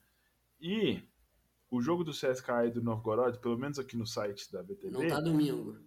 tá marcado para o sábado, sábado Ah, que é tá. dia, dia 15, então no horário lá de 3 horas da tarde da Rússia, então isso Ah. aí eu acho que deve ser daqui, deve ser o quê? Uma da manhã? 8 horas da manhã. 8 horas da manhã, eu acho, não sei. Sei lá. Eu não faço a menor ideia. É, a vasta audiência nossa que é fã do, da, da, do Da VTB. da VTB, né? Eles vão descobrir isso aí. O Vini, o Vini é. Oh, desculpa, velho. Não era, não era intenção de te zoar, não, mas já zoando, né? Então, pelo que eu pude acompanhar do, do, do campeonato, o CSKA, ele, como vocês falaram mesmo, eles deram total é, foco na Euroliga e sempre no, no- na VTB eles né, botavam os reservas para jogar, tanto que o Landberg tá jogando assim muito na, na VTB. Mas nesses playoffs é o que eu, eu queria até ver quando que vai ser a data das semifinais, se, se é muito perto já da, da- da- do, do Final Four da, da Euroliga, como é que vai Pra ser. ver se vai embolar, né? Eu também não, não tô achando essa data aqui nesse site. Não, acho que não, acho que não tem a data ainda, não. É, não liberaram. Mas eu, acri- eu ainda acredito que o Zenit é, é um time mais organizado, assim, que, que pode surpreender nessa VTB. Né? Tá- se- dependendo assim, do resultado que acontecer na, na- na- no Final Four, aí pode até abalar um pouco o CSK. Eu espero que não abale, né? Que seja um resultado positivo. Mas o. Vamos ver, né? Se o, se o Unix também consegue né, né, jo- jogar bem, que, que a gente viu ele jogando na Eurocup, a- a intensidade né, defensiva que eles têm, o, o poderio né, ofensivo também que, que eles mostram. Então tá, tá sensacional, ainda mais o, o Locomotive, que a gente vinha falando sobre como que ele né, sofreu com, com algumas lesões no time, mas depois ali no finalzinho da VTB, a arrancada que ele teve para se classificar até bem, né? Então, mas se eu fosse apostar em alguém, seria no Zenit. E, e dando um recado para os ouvintes, fiquem, prestem atenção no site oficial da VTB, porque, por exemplo, no jogo que teve entre o Unix e o Zielona, eles passaram de graça no site. E nesses playoffs eles estão transmitindo muitos jogos de graça pelo, pelo site oficial deles. Então, vocês poss- podem ficar ligados nisso aí, que é uma boa para vocês assistirem, em vez de ficar tomando vírus aí no- nos links piratas da vida. Clicando em link suspeito, né? Veja como o André Marques está hoje em dia. Perdeu tudo. Clique aqui. Sempre tem. É, legal, legal, legal. Então, só para finalizar a parte da VTB, eu estava com o site aberto aqui, duas, duas informações legais aqui.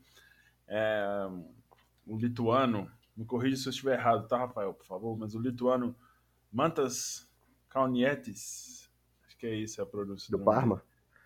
É, não, do, Não, Que Locomotive. isso? do louco. Ah, é do Locomotive. Eu tô com- confundindo com, com o armador do Parma. Não.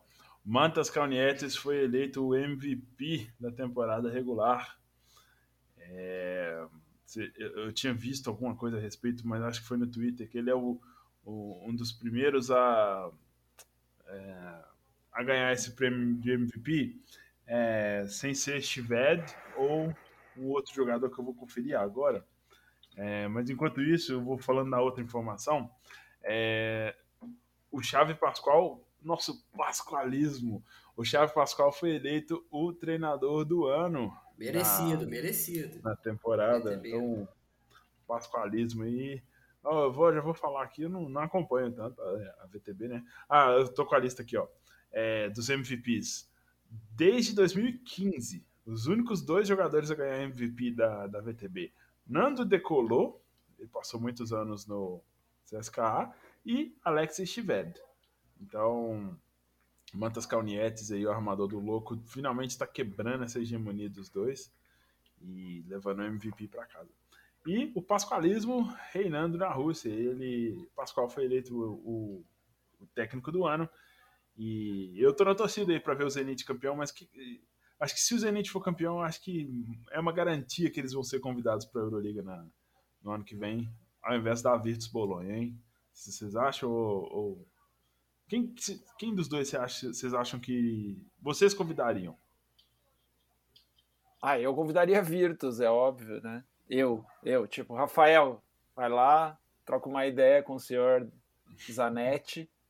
É, e, mas eu acho que concordo com você, se, se o Zenit for campeão e tem de, bastante dinheiro, né? Tanto dinheiro quanto uhum. o, o, o, dono lá da Sega Fredo, eu acho que, que vai, o Zenit vai ser o convidado, infelizmente. É. Legal, então a gente termina aqui essa parte da VTB. Não deixe de acompanhar esse quase campeonato russo. Só tem um time que não é da Rússia nesses playoffs. Agora, quem vai falar da outra liga multinacional, né? Que é a Liga Adriática, é o Vinícius. Conta pra gente, Vinícius, o que, que tá rolando aí? Bora lá então. Então a Liga Adriática é diferente das outras dos outros campeonatos que a gente já falou aqui, é a que está mais avançada aí. A gente nesse domingo já vamos começar com as finais, que vão ser melhor de cinco. Mas antes de falar da, da, da final e quem, quem foi para a final, eu vou contar um pouco sobre a semifinal, porque os playoffs da, da Liga Adriática já começam direto na semifinal. E esse ano foi uma edição comemorativa né, de 20 anos de competição. Então eles mudaram a logo ali, estava bem bonita a quadra.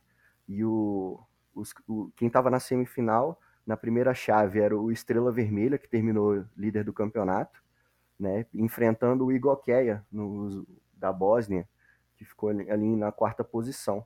E na outra chave a gente teve um clássico de Montenegro entre o Budućnost e o Monarbar.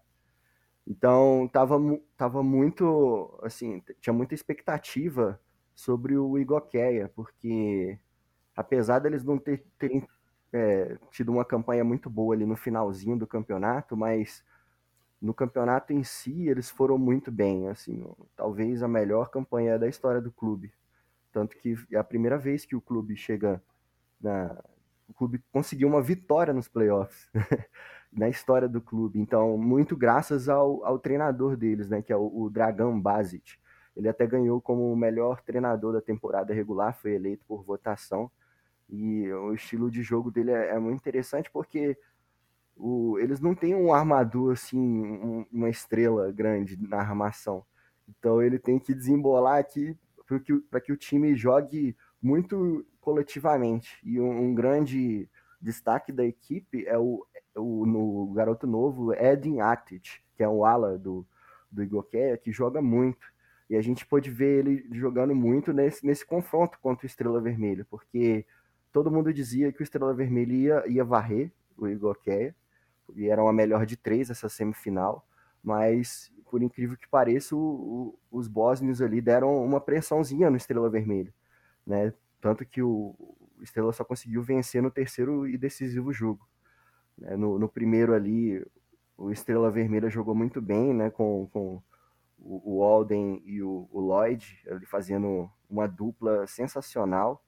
Se eu não me engano, eles fizeram 40 pontos juntos no primeiro jogo, é, somados, né? E no segundo jogo, a gente viu aquele Goqueia da temporada regular ali, né? Defendendo muito bem, o Atit, o Atit jogando muito, né? E levando esse para esse jogo decisivo.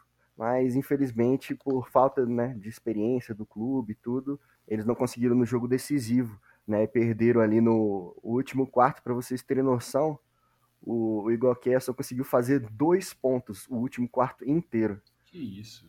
Então foi, foi um. O Estrela Vermelha passou o trator ali no último quarto né, né, e, e, chegou à sua sétima final na história. Né, o Estrela Vermelha chegou a essa sétima final, sendo que é a sexta consecutiva. Então, e já na outra chave, falando um pouco sobre o Budućnost contra o Monarbar, né, o Budućnost, ele veio né, como segundo colocado da temporada regular e era o favorito disparado, porque o Monarbar sofreu algumas, algumas lesões ali no clube, no, no, no seu clube, de alguns, de alguns jogadores bem perto dos playoffs, que, que atrapalhou muito. É, principalmente com o armador Isaiah Whitehead, que ele é, a gente falou algumas vezes dele aqui no podcast, dele jogando na Eurocup. É, infelizmente ele, ele né, sofreu algumas lesões e estava sem ritmo de jogo, tanto que ele ficou maior no, nos dois jogos que disputa, dessa disputa dos playoffs, ele ficou basicamente sempre no banco, não estava totalmente sem ritmo de jogo. Isso atrapalhou muito, porque sobrecarregou o armador Jacob Pulling do Monarba. Então o, o Budućnost conseguiu vencer os dois jogos dentro e fora de casa e varreu o Monarba e chegou à sua terceira final na história, sendo que é a, a sua terceira consecutiva. Né? E algo interessante que essa final que vai ser entre Estrela Vermelha e Budućnost, que é a terceira final consecutiva entre eles dois. Né? Lá em 2017, 2018, o Budućnost venceu a série por a final por 3 a 1 o Estrela Vermelha, e no ano seguinte, 2018, 2019, o Estrela Vermelha deu o troco e venceu por 3 a 2 a série, foi campeão. E então tá empatada essa disputa aí e vai ser interessante ver quem que vai desempatar essa, essa final consecutiva aí por desses três anos. É o Cavs e Warriors da Europa, né, irmão? Exatamente. e algo interessante que eu, que eu queria destacar também, que essa semana está acontecendo uma espécie de repescagem, porque na, na, na Liga Adriática existe a, a segunda divisão também, e todo ano um time é rebaixado da primeira divisão para a segunda e o campeão da segunda ele sobe para a primeira. Só que tem uma repescagem que é o penúltimo colocado da primeira divisão, que no caso foi o Split da, da Croácia, é, ele vai disputar contra o vice-campeão da segunda divisão, que foi o Spars da, da, da Bósnia. Então eles estão disputando essa semana, é a melhor de três. O Spars levou a, a melhor, é, ganhou o primeiro jogo. E vamos ver aí se o Split, né? O Split, um, um time de, de, de, de, tão nome, de tanta história, né? A gente conhece mais por Yugoplástica, campeão, né? Campeão da Euroliga. Né? Exatamente, conhece mais pelo quando o Tony Kukoc jogou lá. Tanto que ele até estava presente no primeiro jogo, ele estava lá na, na arquibancada para ver se dava sorte. Acho que se depender dele, se ele entrar, ele joga até melhor que os caras. mas, mas, mas, seria muito triste se o Split né, caísse aí para a Série B, porque é um time de muita expressão. É, mas, volta. É, com certeza. É igual o nosso Cruzeiro, hein, Gostei da autocrítica, porra. É isso aí, igual o nosso Cruzeiro, zerão. Cabuloso. Não cabuloso. Mas eu queria falar também, só para terminar, do, dos prêmios individuais que tiveram na, na temporada regular. Né? Esse ano a gente teve pela primeira vez, assim como na, na Liga CB, o prêmio de melhor defensor da liga. E quem levou, quem levou esse prêmio foi o Blanco Lazic, do Estrela Vermelha que é eu, no texto que eu escrevi lá no blog, eu até falei que ó, os números deles não são assim, ó, sensacionais, mas só que o trabalho sem bola que ele faz assim é espetacular, tanto que o Estrela Vermelha só perdeu três jogos na temporada regular inteira e muito por, por conta das ações que ele teve assim defensivamente. E, e o, o cara dessa temporada, né? Se a gente lembrar de, de temporada regular, a gente vai lembrar desse cara que é o Felipe Petrusev. Ele papou três prêmios né? Ele levou o prêmio de, MVP da, da temporada, levou o prêmio de, de melhor é, jogador, jogador jovem, né? melhor jogador jovem, e também do cestinha da competição. Né? Ele ficou com a média aí de 23 pontos por jogo, 7 rebotes, uma assistência e um toco por jogo. O cara joga demais, tem só 21 anos, mas não Segura meu garoto, que isso? Segura garoto! Aí papou é três, aí. três prêmios aí. Foi isso aí então, galera. Então, nesse domingo já começa as finais, melhor de cinco. E vamos ver, é jogão. Legal. Muito obrigado, é, Vinícius. E nós deixamos o melhor por último também, com certeza, que é o Campeonato Grego. Vou falar dele aqui rapidinho. o melhor. O melhor. Gregão. Gregão. Então, assim, é, fala bem brevemente aqui, eu não estou aguentando mais ouvir esses caras, estou quase duas horas sentado aqui. Mas é, aqui, ó, o que, que acontece? O Campeonato Grego ele terminou sua temporada regular no dia 28 uh, de abril. E somente uma vaga que ainda precisava ser definida. O oitavo colocado naquela época era o Ares Tessalônica, tradicionalíssimo, mas ele não aguentou, perdeu o seu jogo na última rodada e o Ionicos tomou o lugar dele. Então, os playoffs do Campeonato Grego é, começaram já nessa terça-feira, tá? E os confrontos são os seguintes: o Panathinaikos terminou em primeiro lugar, está é, tá enfrentando o oitavo Ionicos. Vencedor dessa série vai pegar o vencedor de essa série que está espetacular. A EK Atenas e o PAUK, dois, do, é, quarto e quinto colocado. Do outro lado, vice-líder uh, Lavrio está enfrentando o sétimo Colossus é, e o Prometeias está enfrentando o Peristeri. Peris, é, o Prometeias que terminou em terceiro e o Peristeri que terminou em sexto. Então são esses os confrontos. Nós temos aqui Prometeias que jogou a Eurocup, Peristeri que jogou a Basketball Champions League, a EK Atenas também jogou a Champions League e o Panathinaikos da Euroliga. É, lembrando que o Olympiacos ele está na segunda divisão. Desculpa. É, e aqui, ó, os playoffs da os playoffs do Campeonato Grego começaram na terça-feira. O Lavrio já deu uma sapatada no, Colosso, no Colossus, ganhou de 87 a 68. E já dando um spoiler de um jogo que aconteceu nessa quinta-feira, foi que o Lavrio já ganhou o jogo 2 é, do Colossus e já é o primeiro semifinalista do Campeonato Grego. Então, na terça, eles ganharam, ganharam por 102, perdão, por 83 a 66 e hoje eles ganharam por 88 a 84. Então o Lavrio já está na semifinal. Na terça nós tivemos o AEK ganhando bem em cima do Palk por 80, 102 a 89. E hoje também, quinta-feira, dia 13, eles já jogaram o jogo 2 e o Palk empatou a série, ganhou por 81 a 73. Essa série vai para o jogo 3, que vai acontecer neste sábado, às 11 horas da manhã. Então, jogo 3 decisivo, AEK Atenas contra PAOK, dois dos melhores times, dois dos melhores times da Grécia. Vale a pena ir amanhã de sábado, se você não tiver nada para fazer, dá uma olhadinha lá nesse jogo. É, o Panathinaikos, é, na quarta-feira, ele ganhou por 102 a 64 do Ionicos, e nessa sexta-feira ele joga o segundo jogo, é, grandes chances de já também o Panathinaikos se classificar. É, o Ionicos tem uma temporada muito fraca, o Panathinaikos teve uma das melhores campanhas, então favoritismo amplo para o Panathinaikos aqui. É, também na quarta-feira, perdão, sim, foi na quarta-feira, o Prometeias ele perdeu para o Peristeri por 83 a 66 em casa. Foi um resultado surpreendente, porque o Prometeias veio numa reta final assim muito forte, muitas vitórias consecutivas, e o Peristeri mostrando um pouquinho de força aqui. Essa série vai ter o seu jogo 2 no na, amanhã, né? Nessa sexta-feira, dia 14. O Peristeri joga em casa, podendo se classificar contra o Prometeias. Nessa sexta-feira, é, deixa eu conferir o horário aqui, às 14 horas, 2 horas da tarde do horário brasileiro. Então, sexta-feira, é, dois joguinhos aqui do Campeonato Grego, Iônicos e Panathinaikos, Peristeri e Prometeias. É, se houver um jogo 3 entre Prometeias e Peristeri, é, esse jogo vai acontecer nesse domingo, às 2 horas da tarde. Então, é assim que está o Campeonato Grego. Um detalhezinho, não podia deixar de faltar, que o Panathinaikos foi campeão da Copa da Grécia no último domingo. O time tinha ficado sem jogar na primeira é, lá em fevereiro, porque teve um surto de Covid, e ele fez os três jogos e ganhou do Prometeias na final que aconteceu no último domingo, 91 a 79, vigésimo título da história do Panathinaikos é, da Copa da Grécia.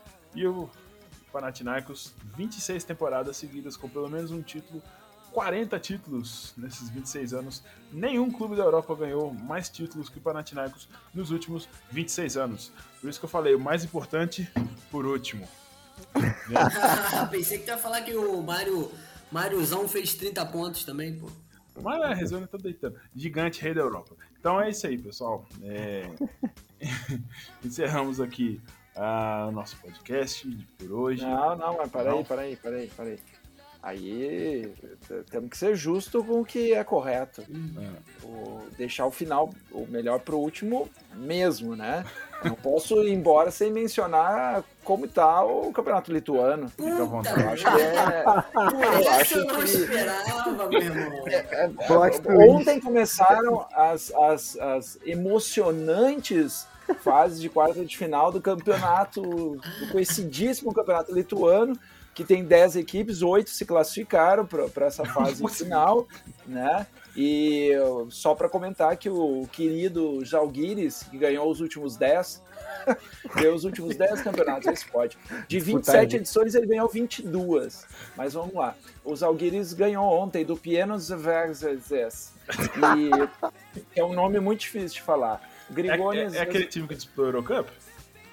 Não. Uh, não, não. Ah, eu confundi o que disputou a Eurocup não é normal, não é o Ritas? Uh, não, é um time com nome esquisito lá. Ah, eu acho que eu sei, foi o Lietkabelis. Isso, oh, disputou. É, isso, foi esse. Ele ficou em terceiro. É, mas os Alguires bateu no, no, primeiro jogo, 81 a 74, com o Grigones fazendo 16 pontos. Esse jogo foi ontem.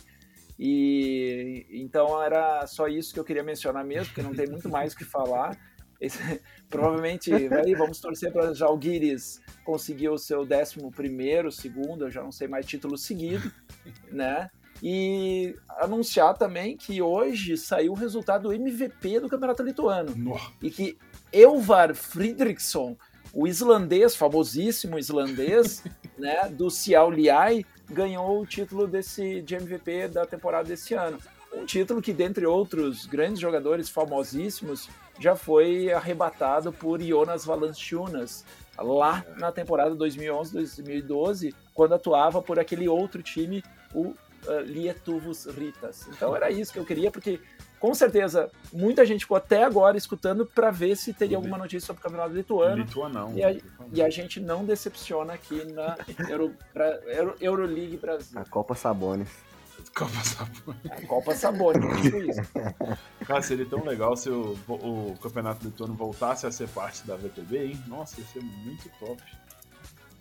Já é, foi, é, que né? tem, é que tem oito times ali no, no Lituanão que precisam jogar, né? Então. eles é, não mas bota, bota, uma segunda divisão ali na, na VTB, igual tem na, na, na Adriática. É. Ia dar é. certo, né? Sim, sim, também acho. Isso aí, pessoal. Então, encerramos o nosso papo aqui hoje. É, aqui na nossa gravação tá dando duas horas, eu não sei qual vai ser o resultado final, mas agradecemos se você ouviu a gente aqui até o final. É, se você ouviu porque você ama basquete europeu igual a gente, então agradecemos você. Agradecemos pela, se você também acessa o nosso blog. Se você ainda não conhece, vou repetir o recado lá do início. Acesse aí euroliguebrasil.wordpress.com e, e confira todo o nosso conteúdo escrito que é de muita qualidade, modéstia à parte, né? mas é um conteúdo único no Brasil, você não encontra nada parecido com o nosso, uh, com o nosso site. Então acho que você vai gostar muito. Vou passar aqui para o momento, momento das despedidas, vou deixar os meus colegas aqui mandarem uma mensagem de despedida para você, meu amigo ouvinte. Valeu, rapaziadinha, que assistiu esse episódio maravilhoso de número 13. Lembre sempre desse número, futuramente, ano que vem. É um bom número para você guardar aí. E nesse, nesse momento do podcast já deve estar tá tocando aqui no fundo, se o editor me, me contribuir comigo, né? O Steve Wonder baixinho.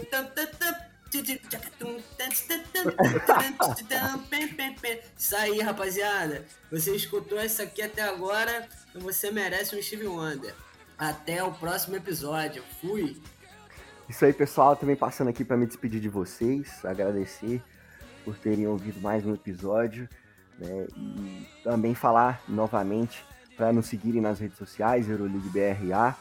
E falar que agora eu tô, tô atualizando lá o, o, Facebook também, se você é de 1900 e alguma coisa que usa Facebook ainda, pode, pode acompanhar, pode acompanhar a gente lá não também. Entendi. a carapuça serviu para alguém. tô, tô brincando. Mas eu fala, recente... do, fala, do, fala do episódio do grupo Lituanos no Brasil lá. É, uma, uma comunidade bra brasileira, lituana brasileira, com, é, até compartilhou um post da gente lá do, do texto do Sabonis no, no, Facebook. Eu até esqueci de falar pro Rafa isso. Né? Oi! Tanto que deu até um bastante seguidor pra gente lá no Facebook depois desse, dessa, dessa compartilhada. É, ué, ué, também a gente dá, dá, dá seguidor também no Facebook. Então, se vocês quiserem nos seguir lá também, vai ajudar muito. E é isso aí, pessoal. Até mais.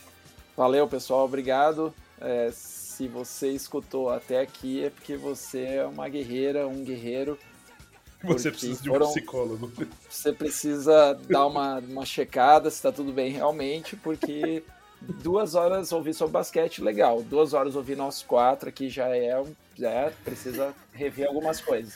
A pandemia mexe com a cabeça da pessoa, mas fique tranquilo, fique tranquila, é, é, isso mesmo. Mas obrigado pela, pela audiência mais uma vez. A gente tenta trazer o melhor do basquete europeu para vocês. Amamos falar sobre isso.